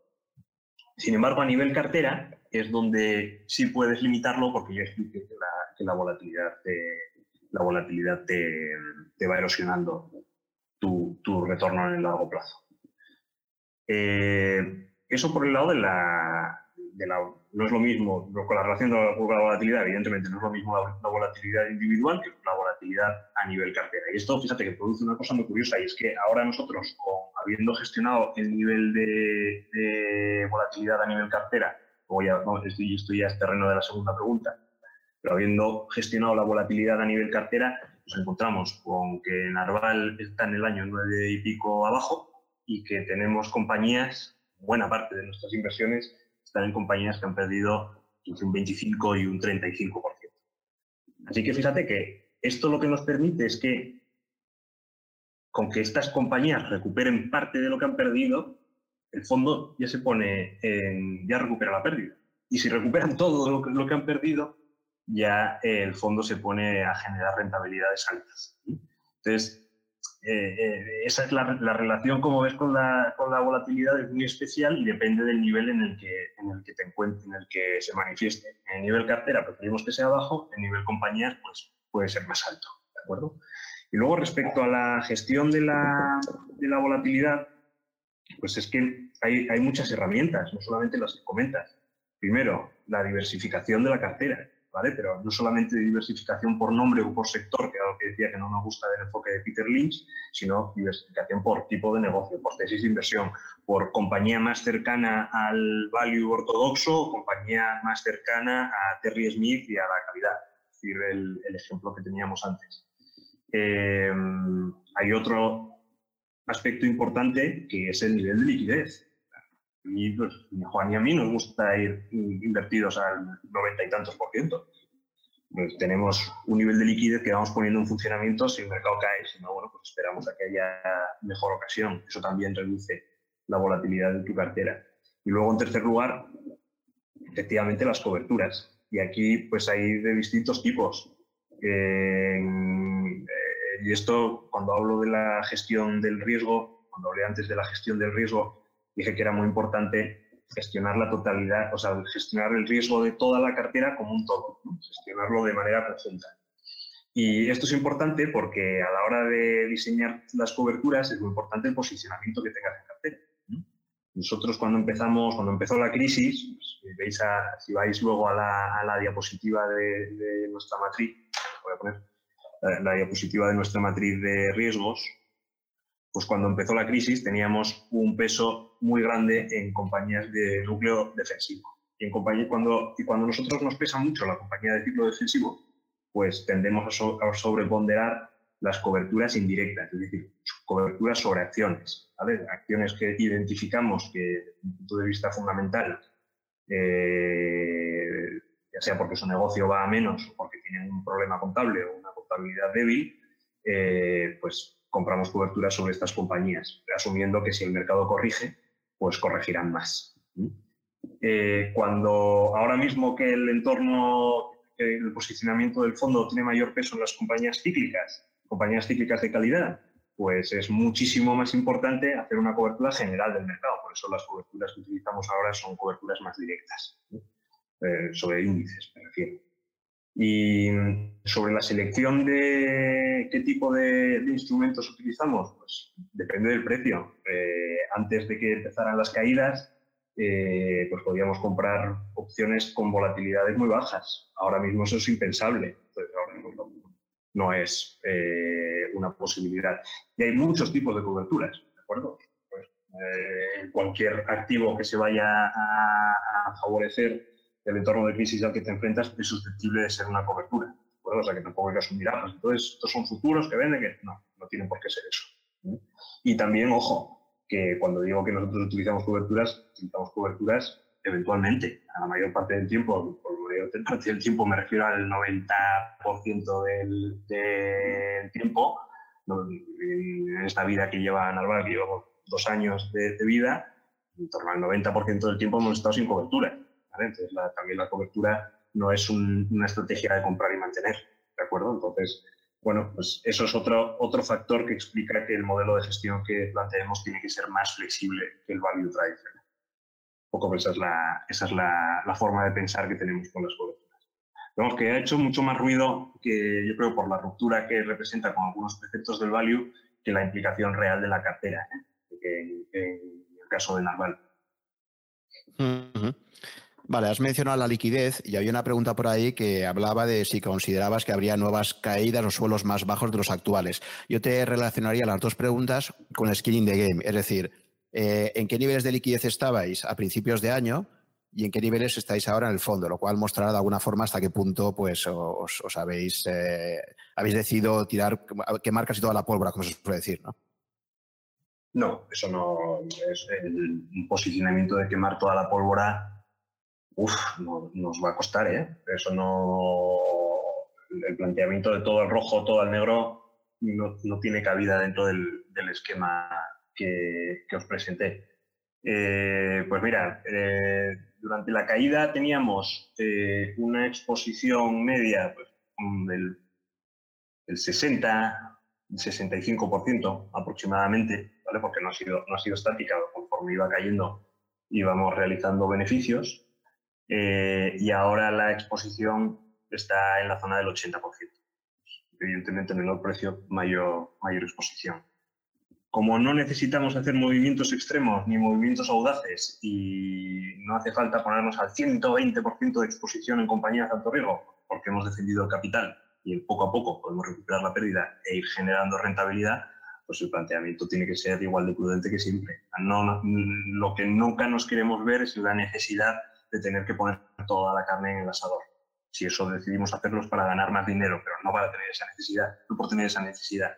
Y desde luego ahora pues no tenemos esa, esa necesidad, así que como siempre pues, seguimos con ese planteamiento prudente. Y ahora un 80% de, de exposición nos parece razonable.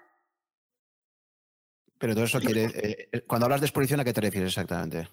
Exposición neta, pues tienes por un lado la cartera de acciones que, que, que tienes comprada, ¿vale? que ahora mismo hay muchas compañías que nos parecen muy atractivas, por eso hemos incrementado el número de compañías en el fondo.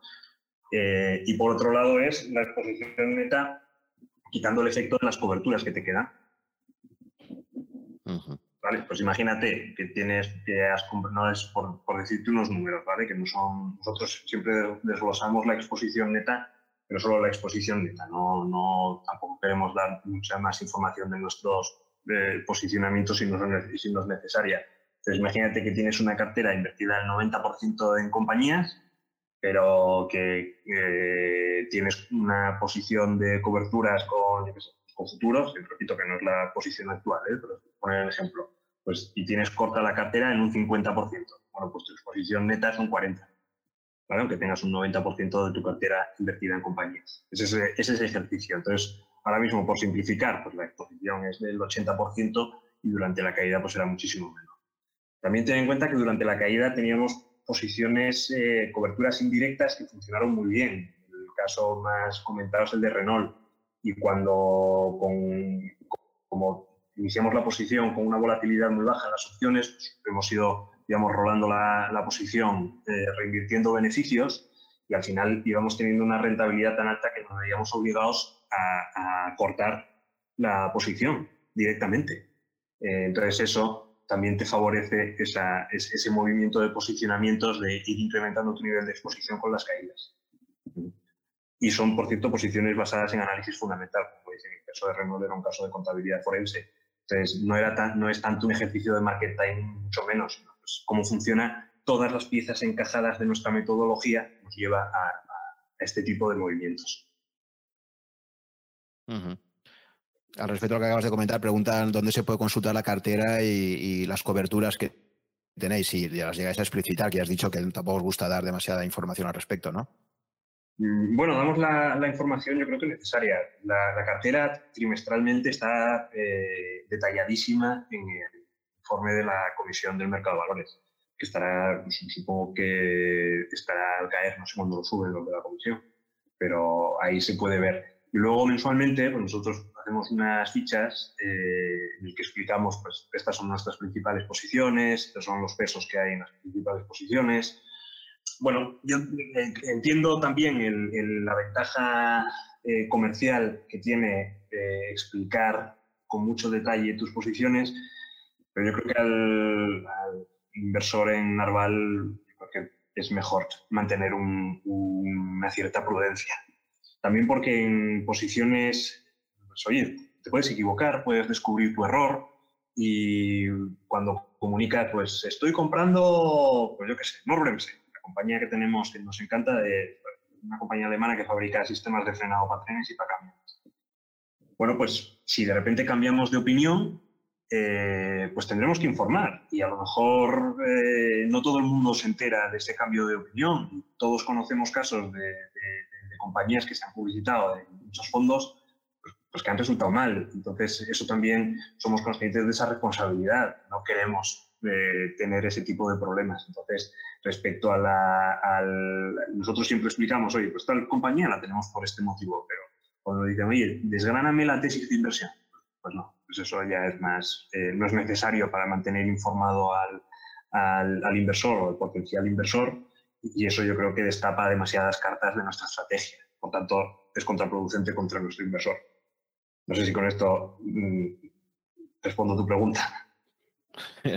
Sí, ahí hay también todo un debate sobre hasta qué punto eh, se debe informar o ser transparentes en cuanto a la cartera que uno tiene, ¿no? Y va desde posiciones extremas eh, de algunos gestores que hablan de que la cartera idealmente se debería comunicar pues cada cinco años o cada año porque consideran que el estar diciendo lo que están haciendo pues puede, puede perjudicarte por, por la gente que pueda copiar, etcétera y, la versión extrema contraria, que sería la de que, falta información. ¿no? ¿Tú cómo valoras la, información que actualmente exige la CNMV trimestralmente? ¿Consideras que es adecuada? ¿Debería ser mayor? ¿O, crees que penaliza de alguna forma a los gestores profesionales obligando a, dar tanta información sobre su fondo? Bueno. O, tampoco, o tampoco, depende de cómo lo veas. Yo creo que debería. Yo, soy partidario de. La, o sea, a mí me parece que el nivel de transparencia que, que obliga ahora la comisión es el correcto y siempre tomaría ese grado de, transparencia como referencia. Lo que me chirría más es que eh, el máximo nivel de transparencia sea, esté impuesto por la comisión. Creo que ahí entiendo que la comisión lo que quiere es, proteger los intereses y la seguridad de los inversores, pero eso se puede hacer desgranando menos información. De tal forma que llegar al detalle máximo, que soy partidario, o mantenerte dentro de un nivel de opacidad, que eso sea una, forme parte de la propuesta de valor de la propia compañía gestora. Entonces hay clientes que entienden que bueno, pues no es necesaria tanta, tanta transparencia, con lo que no tendrían problema de invertir en fondos más opacos, y otros inversores, en cambio, que apreciarán la transparencia sobre otras cualidades. Entonces tenderán a los fondos que tengan más transparencia. Entonces aquí, al final, eh, lo, que no me gusta es la imposición, aunque yo, si fuera libre de tomar cualquier decisión, llegaría a los niveles de transparencia máxima que, hace la, Comisión del Mercado de Valores, la Comisión del Mercado de Valores. Pero creo que eso es una decisión más de forma parte de la interlocución de la gestora y sus clientes. Para mí sería más un atributo, de, un atributo comercial que una imposición regulatoria. Pero bueno, me parece, a mí me parece que hay que informar. ¿eh? Creo que hay que, hay que mantener al, cliente lo suficientemente informado, pero eso también pasa por no saturar de información al cliente. Muy buen punto, esa, esa flexibilidad, eh, totalmente de acuerdo contigo. Efectivamente, es como tu, tu tarjeta de presentación, si quieres ser muy explícito o, si no lo quieres ser, y luego cada uno que elija libremente, ¿no? porque nadie obliga a comprar fondos. Eh, recuerdo a este respecto eh, aquella famosa frase de Warren Buffett en una de sus cartas a los accionistas de Berkshire Hathaway que decía, estamos comprando una compañía, pero si os dijera cuál, os tendría que matar, ¿no? por decirlo. ¿no?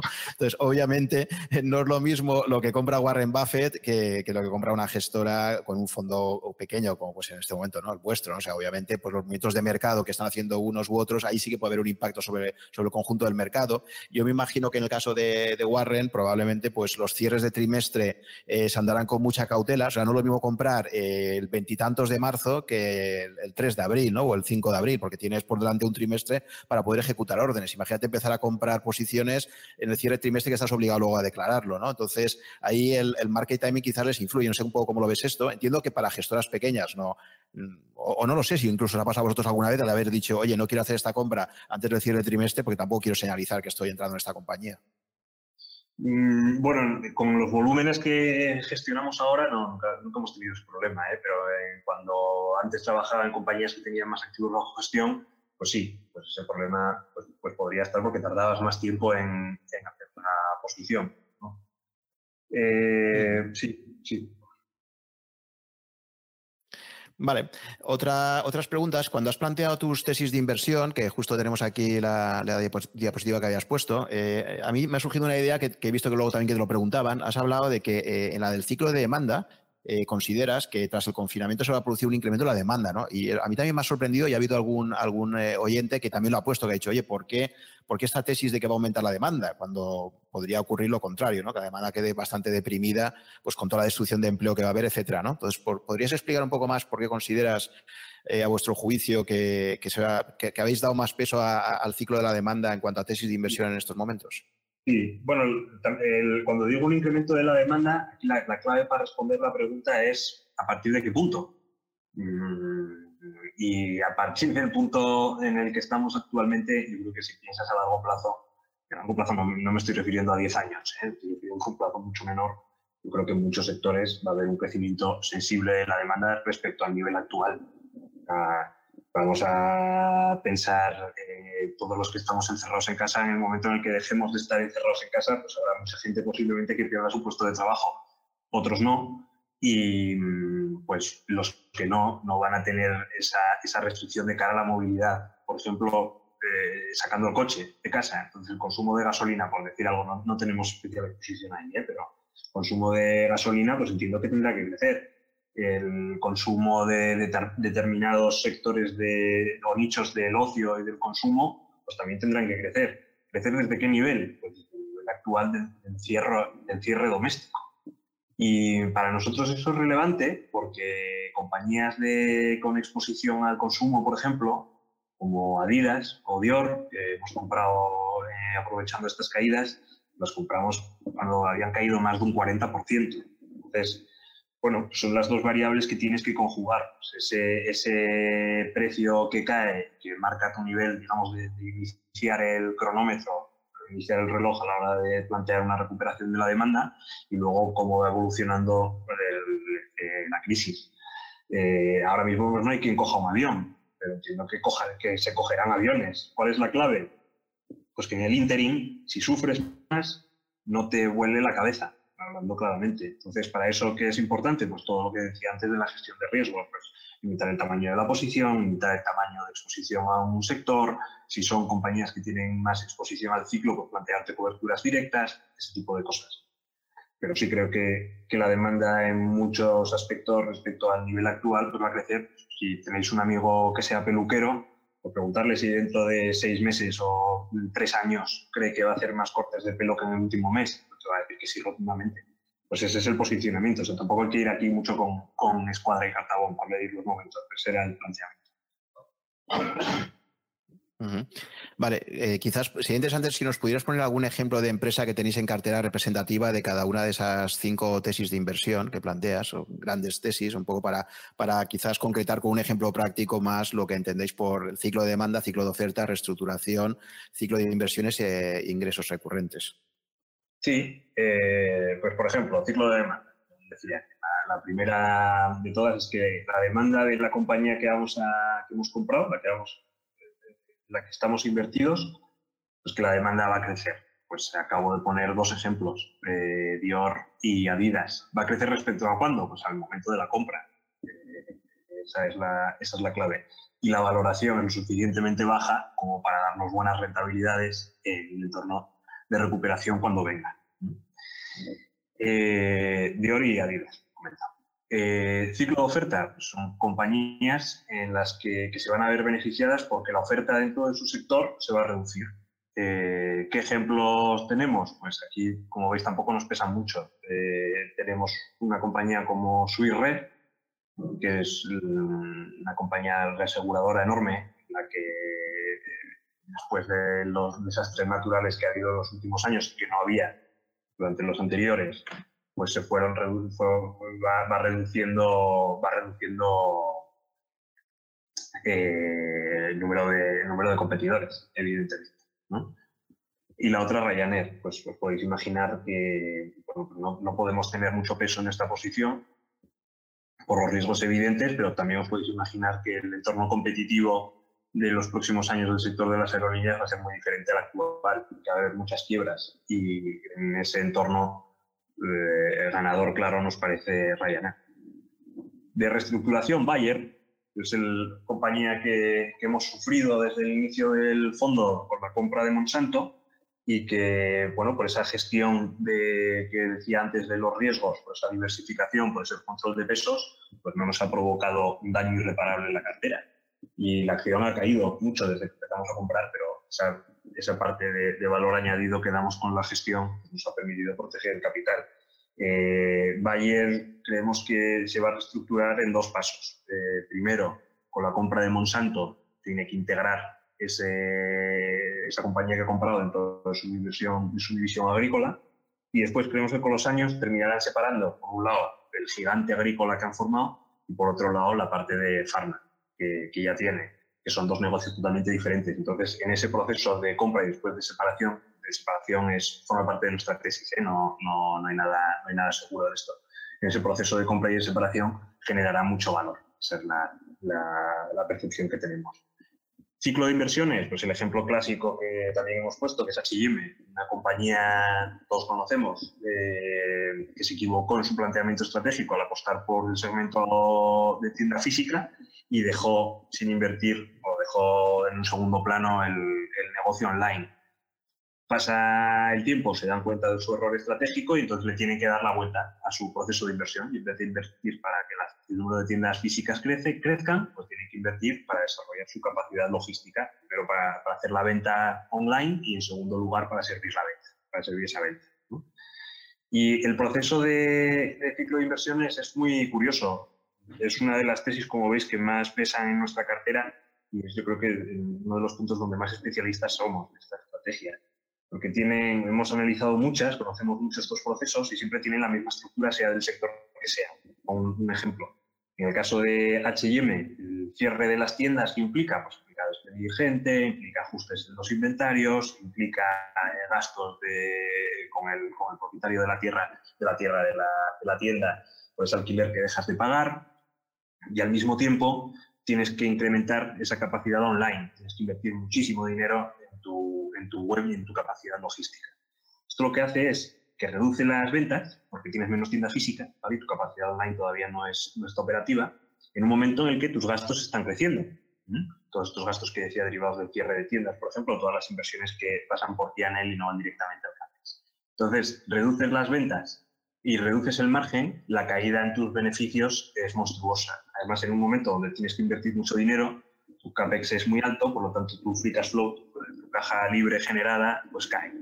Y cae, a veces cae tanto que tienes que o cancelar o congelar tu dividendo o recurrir a la vez. Esa es, digamos, la primera etapa del ciclo de inversión. Y en esos momentos peores de la foto es cuando nosotros nos planteamos entrar en el valor. ¿Por qué? Pues porque cuando ya haya terminado de hacer los ajustes en la parte, en la parte física por lo tanto, ya no tenga problemas de, tenga que incurrir en nuevos gastos para cerrar tiendas y, y, termine su proceso de inversión en el negocio online, pues de repente esos gastos van a desaparecer, el negocio online va a generar ventas, como la inversión es menor, su CAPEX va a ser menor, su free cash flow va a crecer de manera rapidísima, de tal forma que va a poder repagar la parte de la pequeña deuda que haya tenido que incurrir y ese dividendo va a volver a crecer. Entonces, como veis, es un, es un ciclo muy definido y que aplica a todos los sectores. Siempre pongo el ejemplo de Miquel y Costas con el, proyecto Terranova que hizo en 2011, que es que es clavado al, proceso que está eh, experimentando ahora H&M. Y aquí tenemos mucha base de datos hecha, mucha compañía analizada y por eso somos, es una de las estrategias que más sobreponderamos siempre. Y la última es la del ingreso recurrente. Ya comenté eh, Norbremse, por ejemplo, esta empresa alemana de, frenos para trenes y camiones, que es el modelo también de las compañías de ascensor. Ahora hemos, hemos empezado una posición en una compañía de, este sector. Como te puedes imaginar, por lo que dijimos antes, no voy a dar más detalles hasta el próximo eh, resultado trimestral que tengamos que poner en la cartera. Eh, y que básicamente lo que dice es, buscamos compañías, por un lado, que tengan un buen producto. En el caso de Norbrense son los mejores sistemas de frenados para trenes de personas. Esto es un componente ultra crítico entonces, cada vez que va mejorando el, el, sistema de frenado, porque es la compañía que más invierte en más D, pues los fabricantes de trenes se fijan en, esos sistemas de frenado de Norbrense porque tienen mayor calidad. Entonces, Norbrense le dice al, fabricante de, de, trenes de turno, cómprame el sistema de frenado, te lo vendo a un margen razonablemente bueno, que mi negocio está en que tu cliente, es decir, el operador ferroviario, me pague durante 20, 30 o 40 años el mantenimiento de esos frenos.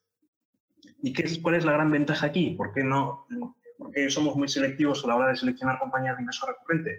Porque no todas las empresas que tengan una parte de mantenimiento alto con esa visibilidad son de buena calidad. hay, hay, hacer el mantenimiento de un componente con poco valor añadido, pues te lo puede hacer el propio fabricante o el taller mecánico que tengas en la vuelta de la esquina. Pero si tu producto es un producto de altísimo valor añadido, muy tecnológico, como el caso de, los productos de Norbremse, pues limitas muchísimo la competencia a la hora de llevarte esos contratos de mantenimiento, de tal forma que los márgenes de mantenimiento son recurrentemente altísimos, por encima del 20%. Y eso está en este sector y en otros muchos que también tenemos en cartera. Entonces, bueno, esas son las cinco tesis de inversión que, como veis, al final lo que está haciendo es diversificar mucho el tipo de, el tipo de, riesgo esencial que tiene cada una de las posiciones. Es un nivel extra a la reestructuración. Y también como, esto yo creo que conviene mm, señalar, veréis que en ninguna de nuestras tesis de inversión hay valoración pura y dura. Y esto es porque eh, estas cinco tesis de inversión lo que te dicen es que la compañía está barata hoy y va a dejar de estarlo porque el beneficio de la compañía, por los diferentes, estos cinco motivos que acabo de explicar, el beneficio de la compañía va a crecer. Eh, la tesis de inversión basada en valoración únicamente lo que te dice es compra esta compañía que está barata y ya veremos por qué motivo y cuándo va a dejar de estar. Bueno, no, no, pues evidentemente después de todo lo que he dicho en esta, en esta presentación, esa tesis de inversión no tiene cabida dentro de nuestra estrategia, aunque dentro de estas cinco tesis de inversión que se utilizamos, en, todas ellas hay implícita una expansión de la, de la, valoración, además de una expansión en el beneficio del negocio. Bueno, creo que no he sido breve, pero creo que eh, así sí que desgranamos bien los diferentes tipos de, de tesis de inversión, lo que nos aportan y un ejemplo de cada una. Sí, sí, estupendo, porque así queda mucho más claro. Vale, luego también hay otra pregunta por ahí que plantea, eh, ¿no está muy sesgada la cartera a empresas industriales o de consumo? ¿Qué opinas de las tecnológicas? Si tienes previsto incorporarlas. Ojo, porque aquí, claro, el tema de tecnológicas, yo creo que la tecnología cada vez está más presente en cualquier tipo de empresa, ¿no? Tú acabas de, comentarlo con Brense, ¿no? Pero bueno, eh, ¿cómo contestarías esta pregunta? Sí, eh, tecnología pura, tecnología pura no tenemos. también porque tecnología pura eh, implica un nivel de conocimiento que, pues, que, nos, cuesta, nos cuesta encontrar, ¿de acuerdo? Eso, digamos, la primera, lo que decía antes, ¿no? el value, lo de conoce el negocio en el que inviertes y cuida el precio que pagas por ello, porque muchas compañías de tecnología, como no las conocemos bien, el precio, los múltiplos y el value tradicional que, que, llevamos dentro se lleva las manos a la cabeza. Al final, lo que le dices al value tradicional que llevas dentro es, eh, tranquilo que este negocio no lo entiendo, pero voy a buscar una buena alternativa. Y mm, pues lo que, lo, que, lo que comentas tú, Juan, que la tecnología está muy presente en muchos sectores. Ah, en compañías como Norbremse, pues el valor añadido que van teniendo esos sistemas de, frenado, pues es que eso es la clave de su, de su ventaja competitiva. Una compañía como Epiroc, que hace, pues recomiendo una compañía sueca que hace material para el sector de, maquinaria, para, el sector de la minería, por ejemplo, lo que está planteando es una mina sin mineros, en el que está operando 24 horas al día, 365 días al año, excepto para las paradas que haya que hacer de, mantenimiento de turno. Eso es una, toda una revolución tecnológica en su sector. La matriz de Piroc, eh, la antigua matriz de Piroc, Atlas Copco, pues con una base de, cientos de miles de productos instalados, toda la capacidad que va a tener de, de mantenimiento, nuestro accesible ingreso recurrente, toda la capacidad que va a tener de mantenimiento predictivo basándose en el, uso de los datos, es, es brutal. Entonces, mm, bueno, vas buscando alternativas que se adapten a tu, a tu, forma de ser. Tampoco es necesario eh, centrarte en un único sector eh, para obtener rentabilidad. Eso también, eso también es cierto que bueno, pues ese, ese es el enfoque. Eh, a Juan le gusta más la tecnología que a mí. Yo, yo soy un tipo bastante paquete en todas en cuestiones tecnológicas, lo sabes bien, Juan. Eh, y él sí que investiga mucho más, mucho más que yo y, va buscando pues, compañías que dentro del sector tecnológico se puedan meter dentro de ciclo de inversiones o de, ingreso recurrente. Vamos, compañías que a lo mejor a mí me cuesta más entender su modelo de negocio, pero él me lo explica y sin embargo la tesis de inversión la entiendo perfectamente. Ah, vale, esto es un ciclo de inversión, pum, esto es un ingreso recurrente, pum. Bueno, vamos haciendo esos, esos planteamientos. Tampoco debería dar la sensación de que hay un sesgo hacia industrial, porque dentro del sector industrial hay muchas formas de jugarlo. ¿eh? Tenemos compañías en núcleo eh, defensivo que son industriales, también en núcleo cíclico y también compañías satélites. Entonces, lo que decía antes de lo de Peter Lynch, mucho ojo con esas, herramientas descriptivas, porque al final indican, mm, son un mal indicador de los posicionamientos, a entender.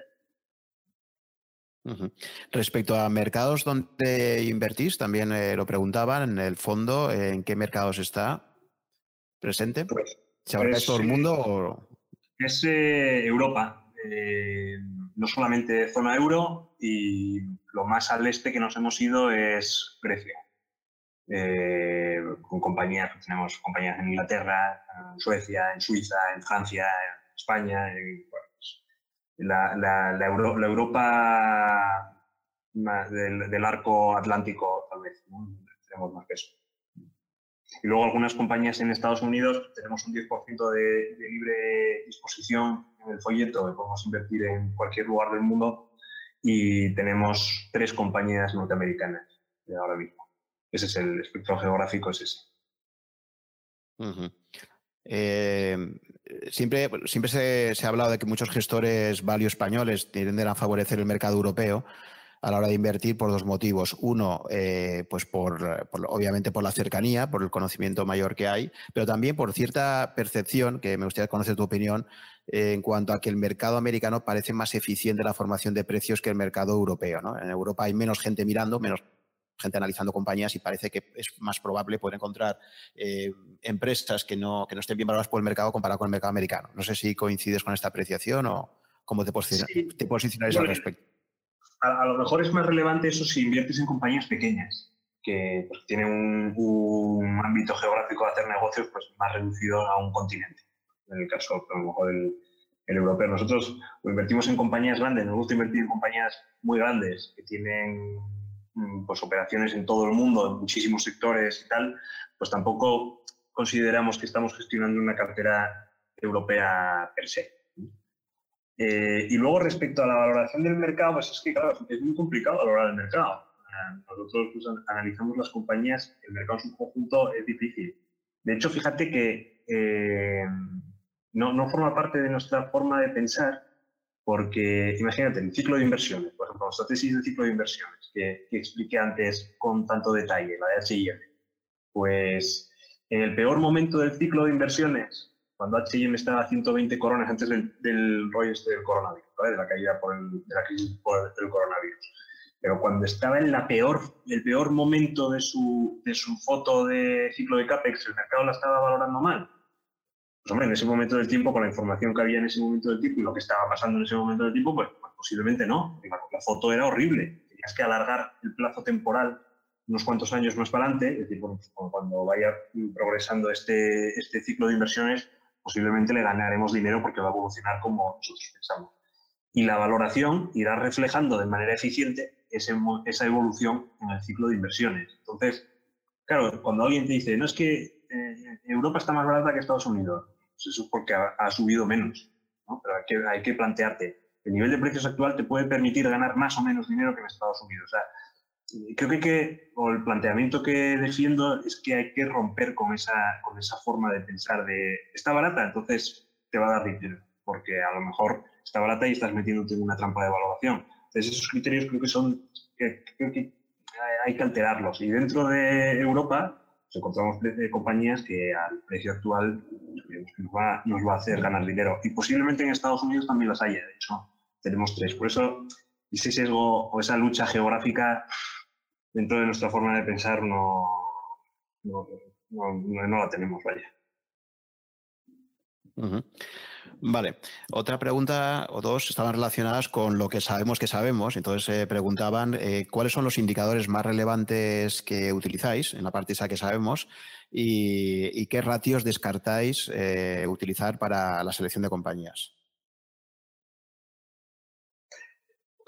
Pues esta es la una pregunta compleja porque es que em, utilizamos muchísimas variables para, o sea, al final para el, elemento cuantitativo en el análisis eh, te da una información cuantitativa.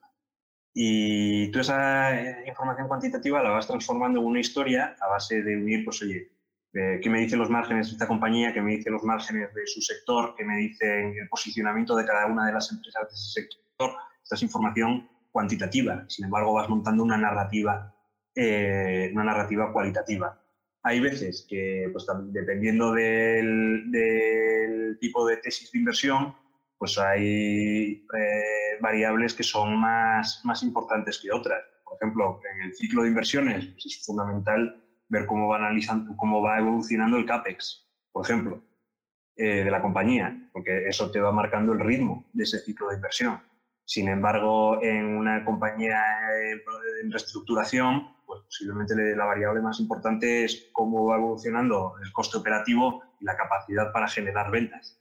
En una compañía de ingresos recurrentes, pues es más importante el I D y el valor añadido que le vaya a dar ese producto que venden sobre el que la, empresa eh, gana un extra de rentabilidad haciendo el mantenimiento. Entonces, como veis, dependiendo de la tesis de inversión, eh, hay muchas o sea, las, variables son, son diferentes, las, variables cuantitativas son diferentes y la narrativa que montas sobre esa variable es a su vez diferente.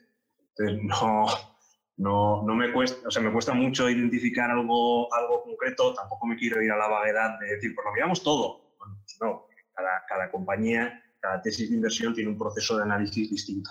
Eso, es, eso también es importante señalarlo. Y rechazar por, por alguna métrica, si vemos mucha deuda, fuera. pero de eso no tenemos ninguna duda. ¿eh? O sea, mucha deuda fuera. Y ahora en esta situación supongo que, que aún más, ¿no? Sí, es que, es que no hace falta eh, asumir riesgos tan radicales. El, el, riesgo del endeudamiento, es que no hace falta asumir ese riesgo para tener una rentabilidad buena, y más en un entorno como, como el de ahora, en el que los precios de las acciones han caído. No digo que estén en el mínimo, pero en muchos casos están a niveles de hace cinco años.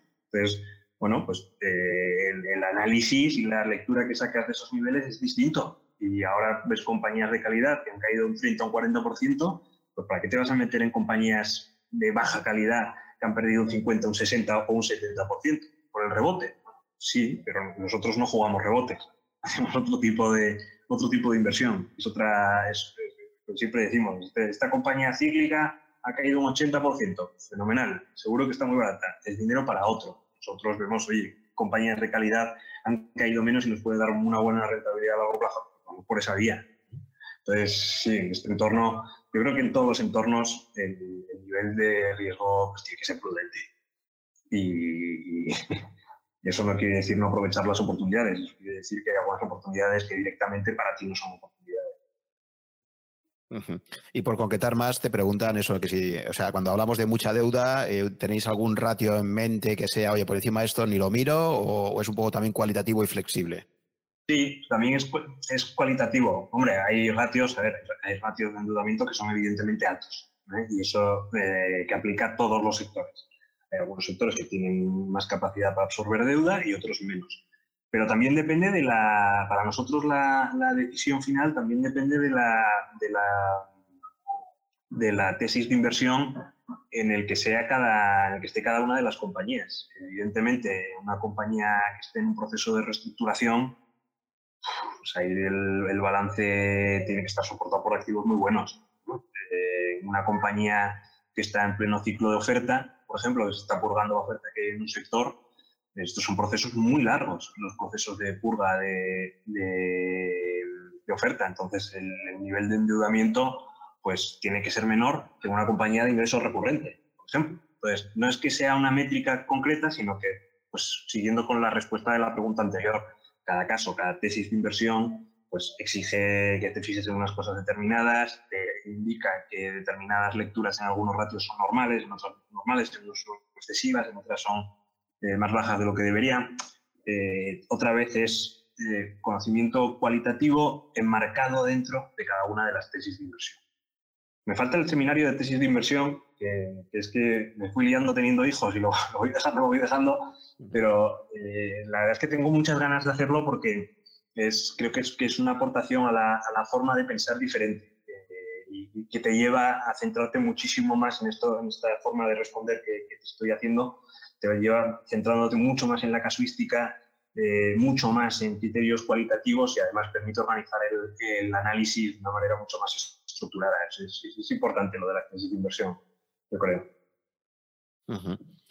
Sí, ahí hay ese componente, a veces se quiere reducir todo a, fórmulas matemáticas o a límites estrictos, está esa parte de arte, de intuición, de al final el gestor, la, experiencia acumulada también hace que, las reglas a veces no sean tan fácilmente aplicables, ¿no? Y por eso hay que dar esa flexibilidad, pero... Eh, y, además también la experiencia te dice que eh, muchas métricas de estas muy obvias son cebos. Eh, el, clásico cebo que conocemos en España y es una compañía que, ahora hemos comprado y tenemos en cartera, es muy pequeño, es Media, que es una compañía, eh, una posición satélite para nosotros, ahora tenemos el, 1% de la cartera está en ella, eh, es una compañía, bueno, pues que no, tiene tanta calidad como otras en el sector, ¿de? Eh, ¿Y por qué hemos esperado los 3 euros para comprarla y no la compramos más arriba? Porque la tesis de inversión más, más arriba únicamente era el valor de los activos que te decía la propia compañía, lo que era, una métrica concreta. ¿Era una oportunidad? Pues nosotros pensábamos que claramente era un cebo y era un cebo que, pues, que, ha costado dinero. Entonces, a la hora de tratar esas métricas y esas cosas tan, tan elementales y tan evidentes que te ponen una oportunidad en bandeja, nuestra respuesta natural inmediata es desconfianza total. Y cuanto más clara es la oportunidad y más clara es la métrica, mayor tiene que ser la desconfianza. Así que eso es, sí, la experiencia que te va retorciendo el colmillo. Pero no solo en el mercado, en general con, en general con todo. Sí, sí, sí. Has mencionado, Amelia, justo había otra pregunta relacionada, si, si estabais invertidos eh, en, empresas en España, ¿no? En, vuestro fondo. Sí, de las que se pueden decir. Sí, bueno, la, la, más importante de todas, tenemos tres posiciones en, en España y una que eh, es más pequeña todavía que Melia, la mitad de Melia, que bueno, eso se puede ver en, la, en el extracto de la comisión. No es tampoco relevante, tampoco me gusta centrar mucho en ella el, el discurso. Y luego nuestra principal posición en España, que es una compañía a la que llevo siendo inversor muchísimos años en diferentes casas que he ido trabajando, que hemos tenido en el fondo desde el principio, es Pharma. Eh, y somos accionistas, forma parte de nuestro núcleo defensivo, somos accionistas de larguísimo plazo de ella y, bueno, pues ahora, pues con los precios a los que está, pues más, claro. Vale, como, como sí que habéis invertido en empresas que no están en la zona euro, también había otra pregunta y era cuál, eh, si usabais algún tipo de cobertura de riesgo de divisa, eh, qué productos usabais y, cuánto os costaba hacer esa cobertura de riesgo de divisa por invertir en otros países con monedas distintas. Sí, la, cobertura, a nosotros nos gusta cubrir la, divisa porque no porque es un punto de, riesgo que desconocemos. ¿Qué va a hacer la corona sueca contra el euro? Pues no tenemos ni idea. Descubrimos la corona sueca. Y en general tendemos a cubrir todas las divisas, menos las que tienden a comportarse normalmente, entendemos que no, siempre es así, las que tienden a comportarse como activo refugio dentro de una crisis, el franco suizo, por ejemplo pues eh, incrementamos la robustez de la cartera no cubriendo el, franco suizo. En el dólar, pues cubrimos parcialmente la, posición que tenemos en dólar. ¿Por qué? Pues porque, bueno, es un activo tradicionalmente refugio, pero con todos los planes de, estímulo, eh, movimientos de divisa, lo polarizado que está el espectro político allí con, con todo el tema de las intervenciones y tal, pues bueno, preferimos cubrir un poquito el, el este, lo cubrimos con futuros, no, de hecho el coste de la cobertura. Sobre todo, como ves, es eliminar eh, capas de riesgo que no controlamos. Sí, había otra pregunta también sobre las trampas, famosas trampas de valor, pues si habéis, eh, en, la, tampoco lleváis demasiado tiempo aún, ¿no? Con el fondo, con dos años, ¿no? Pero bueno, si ya eh, podías comentar, pues alguna trampa de valor que, en este periodo de tiempo, ya digo que aún ha sido pequeño en vuestro caso, lo has tenido en esta o, quizás en alguna gestora anterior tuya, ¿no? Algún ejemplo que hayas vivido ya en primera persona de algo que, luego has visto que era una trampa de valor o no te has encontrado con ninguna hasta ahora. Sí, sí. de hecho, la trampa de valor es un, bueno, es, un cortocircuito del value, es donde, donde eh, la metodología value no funciona, porque todos esos criterios que comentaba Graham pues no aplican o terminan por no aplicar, mientras con la esperanza de que van a aplicar, pero resulta que no aplican. Y no aplican por, por exceso de value, digamos. La compañía pues, sigue erosionándose por una serie de cosas. Y creo que la metodología ahí eh, peca un poco de complaciente. en vez de decir, pues mira, en este tipo de compañías no funciona, porque parece que van a ir bien, pero van a ir mal, y en vez de llamar a las cosas por su nombre, eh, las llama trampas de valoración. De, de, eufemismo que, bueno, yo creo que ahí le tapa más las vergüenzas a la metodología que otra cosa. Eh, trampas de valoración, en este sentido, es que claro que tengo muchas eh, en mi haber. Eh, por ejemplo, cuando ya la época final del blog, eh, escribí, bueno, no la final, escribí un artículo que se llamaba La cartera del inversor Miedica, en la que pues, hice una cartera con 10 valores de casi todos americanos, con compañías sobre todo de alta calidad, un poco llegado a aquel artículo que decía que el objetivo era el 8% anual, lo de controlar los riesgos, la prudencia, ha sido más o menos mi línea desde siempre. Y ahí tuve eh, dos errores garrafales. Uno fue Dell, la, la de los ordenadores, porque no analicé bien el, el, entorno competitivo en el que se estaba metiendo. Y otra, más de lo mismo, Carrefour, por ejemplo. eso que, que haya quedado constancia en el blog eh, en su momento, cuando empezó la crisis en España, pues también FCC. Ah, es que FCC lo aguanta, sólido, una empresa familiar, un montón de clichés que había en FCC, y al final esos clichés lo que impedían era que analizaras lo que había detrás del negocio. Eh, esa fue otra trampa de valoración. Eh, luego, es que, por ejemplo, con General de Alquiler de Maquinaria, en su momento, pues ese fue, yo creo que la, última inversión en una compañía apalancada que vida y me salió, de ahí aprendí que apalancamiento operativo y apalancamiento financiero no compensan la oportunidad que te ofrece la, valoración. Ese fue el aprendizaje claro de general de alquiler. No sé, eh, hay muchas. Para evitar el caer en trampas de valoración, que es lo que he ido haciendo a lo largo del tiempo y funciona, pues eh, es ir comprando compañías de mejor calidad.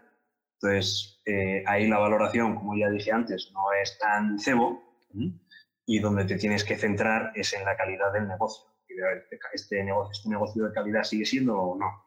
Y bueno, ese planteamiento favorece la reducción de errores, porque al final estás tirando a Diana donde la calidad media es mayor. Vamos, uh de valoración, Sí, esto bueno, como cuando te hacen la pregunta en entrevistas de trabajo de dime algún error que hayas cometido profesional, si no te contestan nada, malo, ¿no? un gesto que diga que nunca se ha equivocado, malo. De hecho, si no hubiera caído nunca en ninguna trampa de valoración, pues no tendría que repensar el value. Y ya pues, compro compañías a PER 2. Pero la experiencia te dice que normalmente las, las, trampas de valoración están ahí. De hecho, cuando nosotros buscamos compañías eh, para hacer coberturas indirectas, eh, buscamos en compañías que ya están cayendo. No buscamos en compañías que están subiendo, porque entre las compañías que están cayendo de vez en cuando hay alguna oportunidad para comprar y sube, pero muchas veces son negocios fallidos o negocios con problemas o negocios muy problemáticos. Entonces, ahí es donde encontramos, o sea, ahora lo que estamos intentando buscar son trampas de valoración para otros en los que poder comprar una cobertura a un precio razonable. O sea, que fíjate la evolución, ¿no? Justo el, cambio va por, el lado opuesto. Sí, sí, Bueno, ya para finalizar, una última pregunta. Estamos en tiempos de confinamiento, tiempos donde posiblemente eh, hay más tiempo para poder leer y, tengo mucha curiosidad por saber ahora, en estas semanas, cuáles son, cuáles son los libros. Creo que había retomado el libro de Golpe de Estado que mencionaste en el podcast eh, y, esto me pareció muy interesante, ¿no? Eh, entonces, bueno, si quieres para finalizar un poco, coméntanos, pues eso, ¿no? Que ¿Qué libros en este momento recomendarías pues, para, profundizar más en el mundo de la inversión, aprovechando estas semanas largas que tenemos en casa? Y si has repasado alguno que te ha servido también para, repensar cosas ¿no? importantes para ti.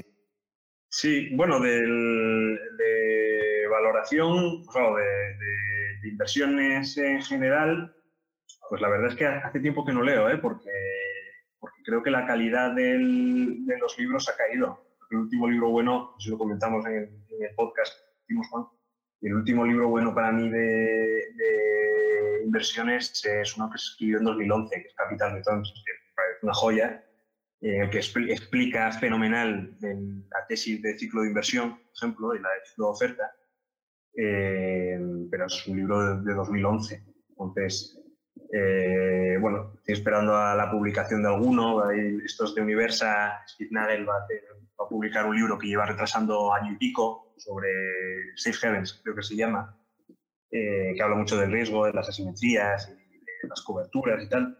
Estoy esperando ese libro, pero de lecturas que esté leyendo ahora, pues yo sigo con mi rollo militar, me gusta tanto como las inversiones. Estoy leyendo uno, un libro sobre Waterloo, la batalla de Waterloo, y también estoy leyendo otro libro sobre la batalla de Gettysburg. Y bueno, al final Fíjate que incluso los value más ortodoxos creen que el, que el value se tiene que completar y hacen lecturas cruzadas con la psicología de la inversión, por ejemplo, con la escuela austríaca, eh, y en mi caso es con la, con la, teoría militar y con la historia militar. Entonces, eh, pues en el podcast eh, te recomendé unos libros de, estrategia de Luther y el de estrategia de Hart que al final me parece que son dos libros del que los inversores podemos aprender muchísimo.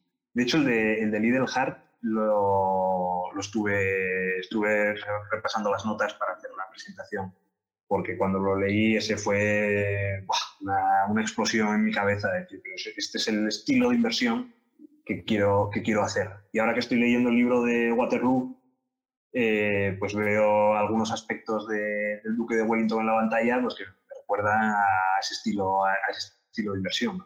Así que, bueno, pues esas, esas son mis, recomendaciones. Para aprender de inversiones, a, leer de, historia militar. Sí. El, que has comentado del 2011, eh, que están preguntando exactamente Capital Returns, has dicho, eh, porque este no me suena que, lo pusiéramos en el, en el, podcast anterior. ¿eh? Pues, pues sí, es de. Bueno, creo que se, se puede ver la pantalla. Vamos a ponerlo aquí.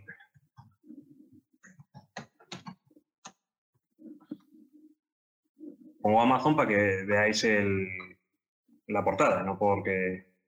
Ah, pues no, este, este, no, este no, no lo comentaste la vez anterior. Este lo añadiré ahora a la bibliografía citada cuando saque el podcast. 2015 pone aquí. Bueno, esto es un librazo. Esto es un librazo y además muy bastante finito. O sea que no se dan mil vueltas ahí para recrearse en un concepto se lee prácticamente del tirón. Excelente libro. Pues yo creo que este es el último libro bueno de inversiones que, se publicó. en mi opinión, ¿eh? si hay alguien que conozca a uno que esté también muy bien, pues se lo agradezco, primeramente.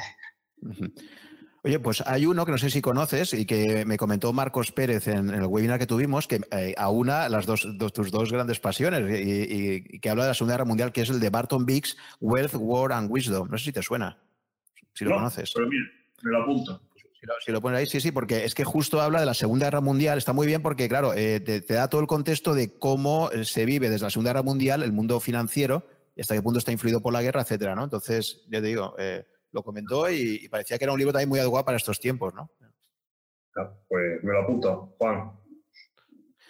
Pues oye, Pepe, muchísimas gracias por, tu tiempo, por haber estado con nosotros casi durante dos horas. Eh, hemos disfrutado mucho con tus explicaciones, creo que he dado bastantes ideas para reflexionar sobre ellas. Eh, ya sabéis que en breve tendremos disponible tanto el vídeo del webinar en YouTube como el podcast, que podréis reproducir en, mi canal de podcast. Eh, eh, si estáis interesados, os recomiendo también que os suscribáis tanto al blog de Pepe Toros, Toros Osos y Borricos en Rankia.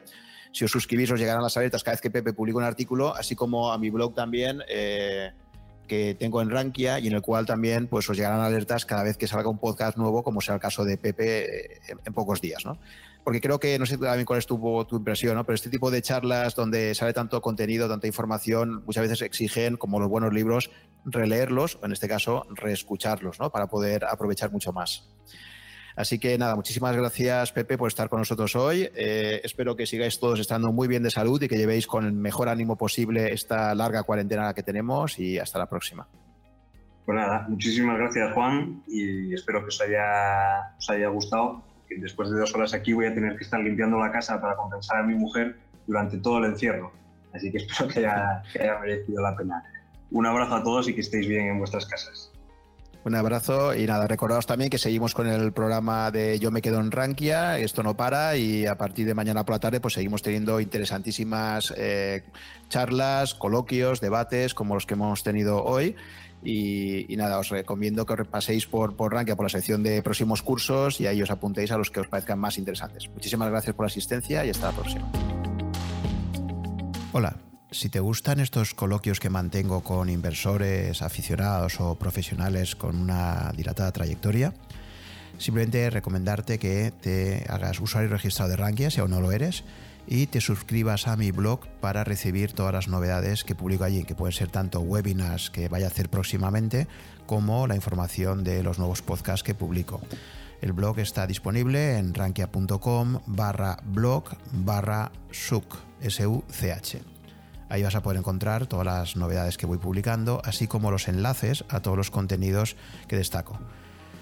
Por otra parte, también te recomiendo, si te interesa la temática financiera, eh, pues que te suscribas a las alertas que envía Rankia con todas las novedades de webinars o formación en general que imparte. Creo que os van a resultar de mucha utilidad.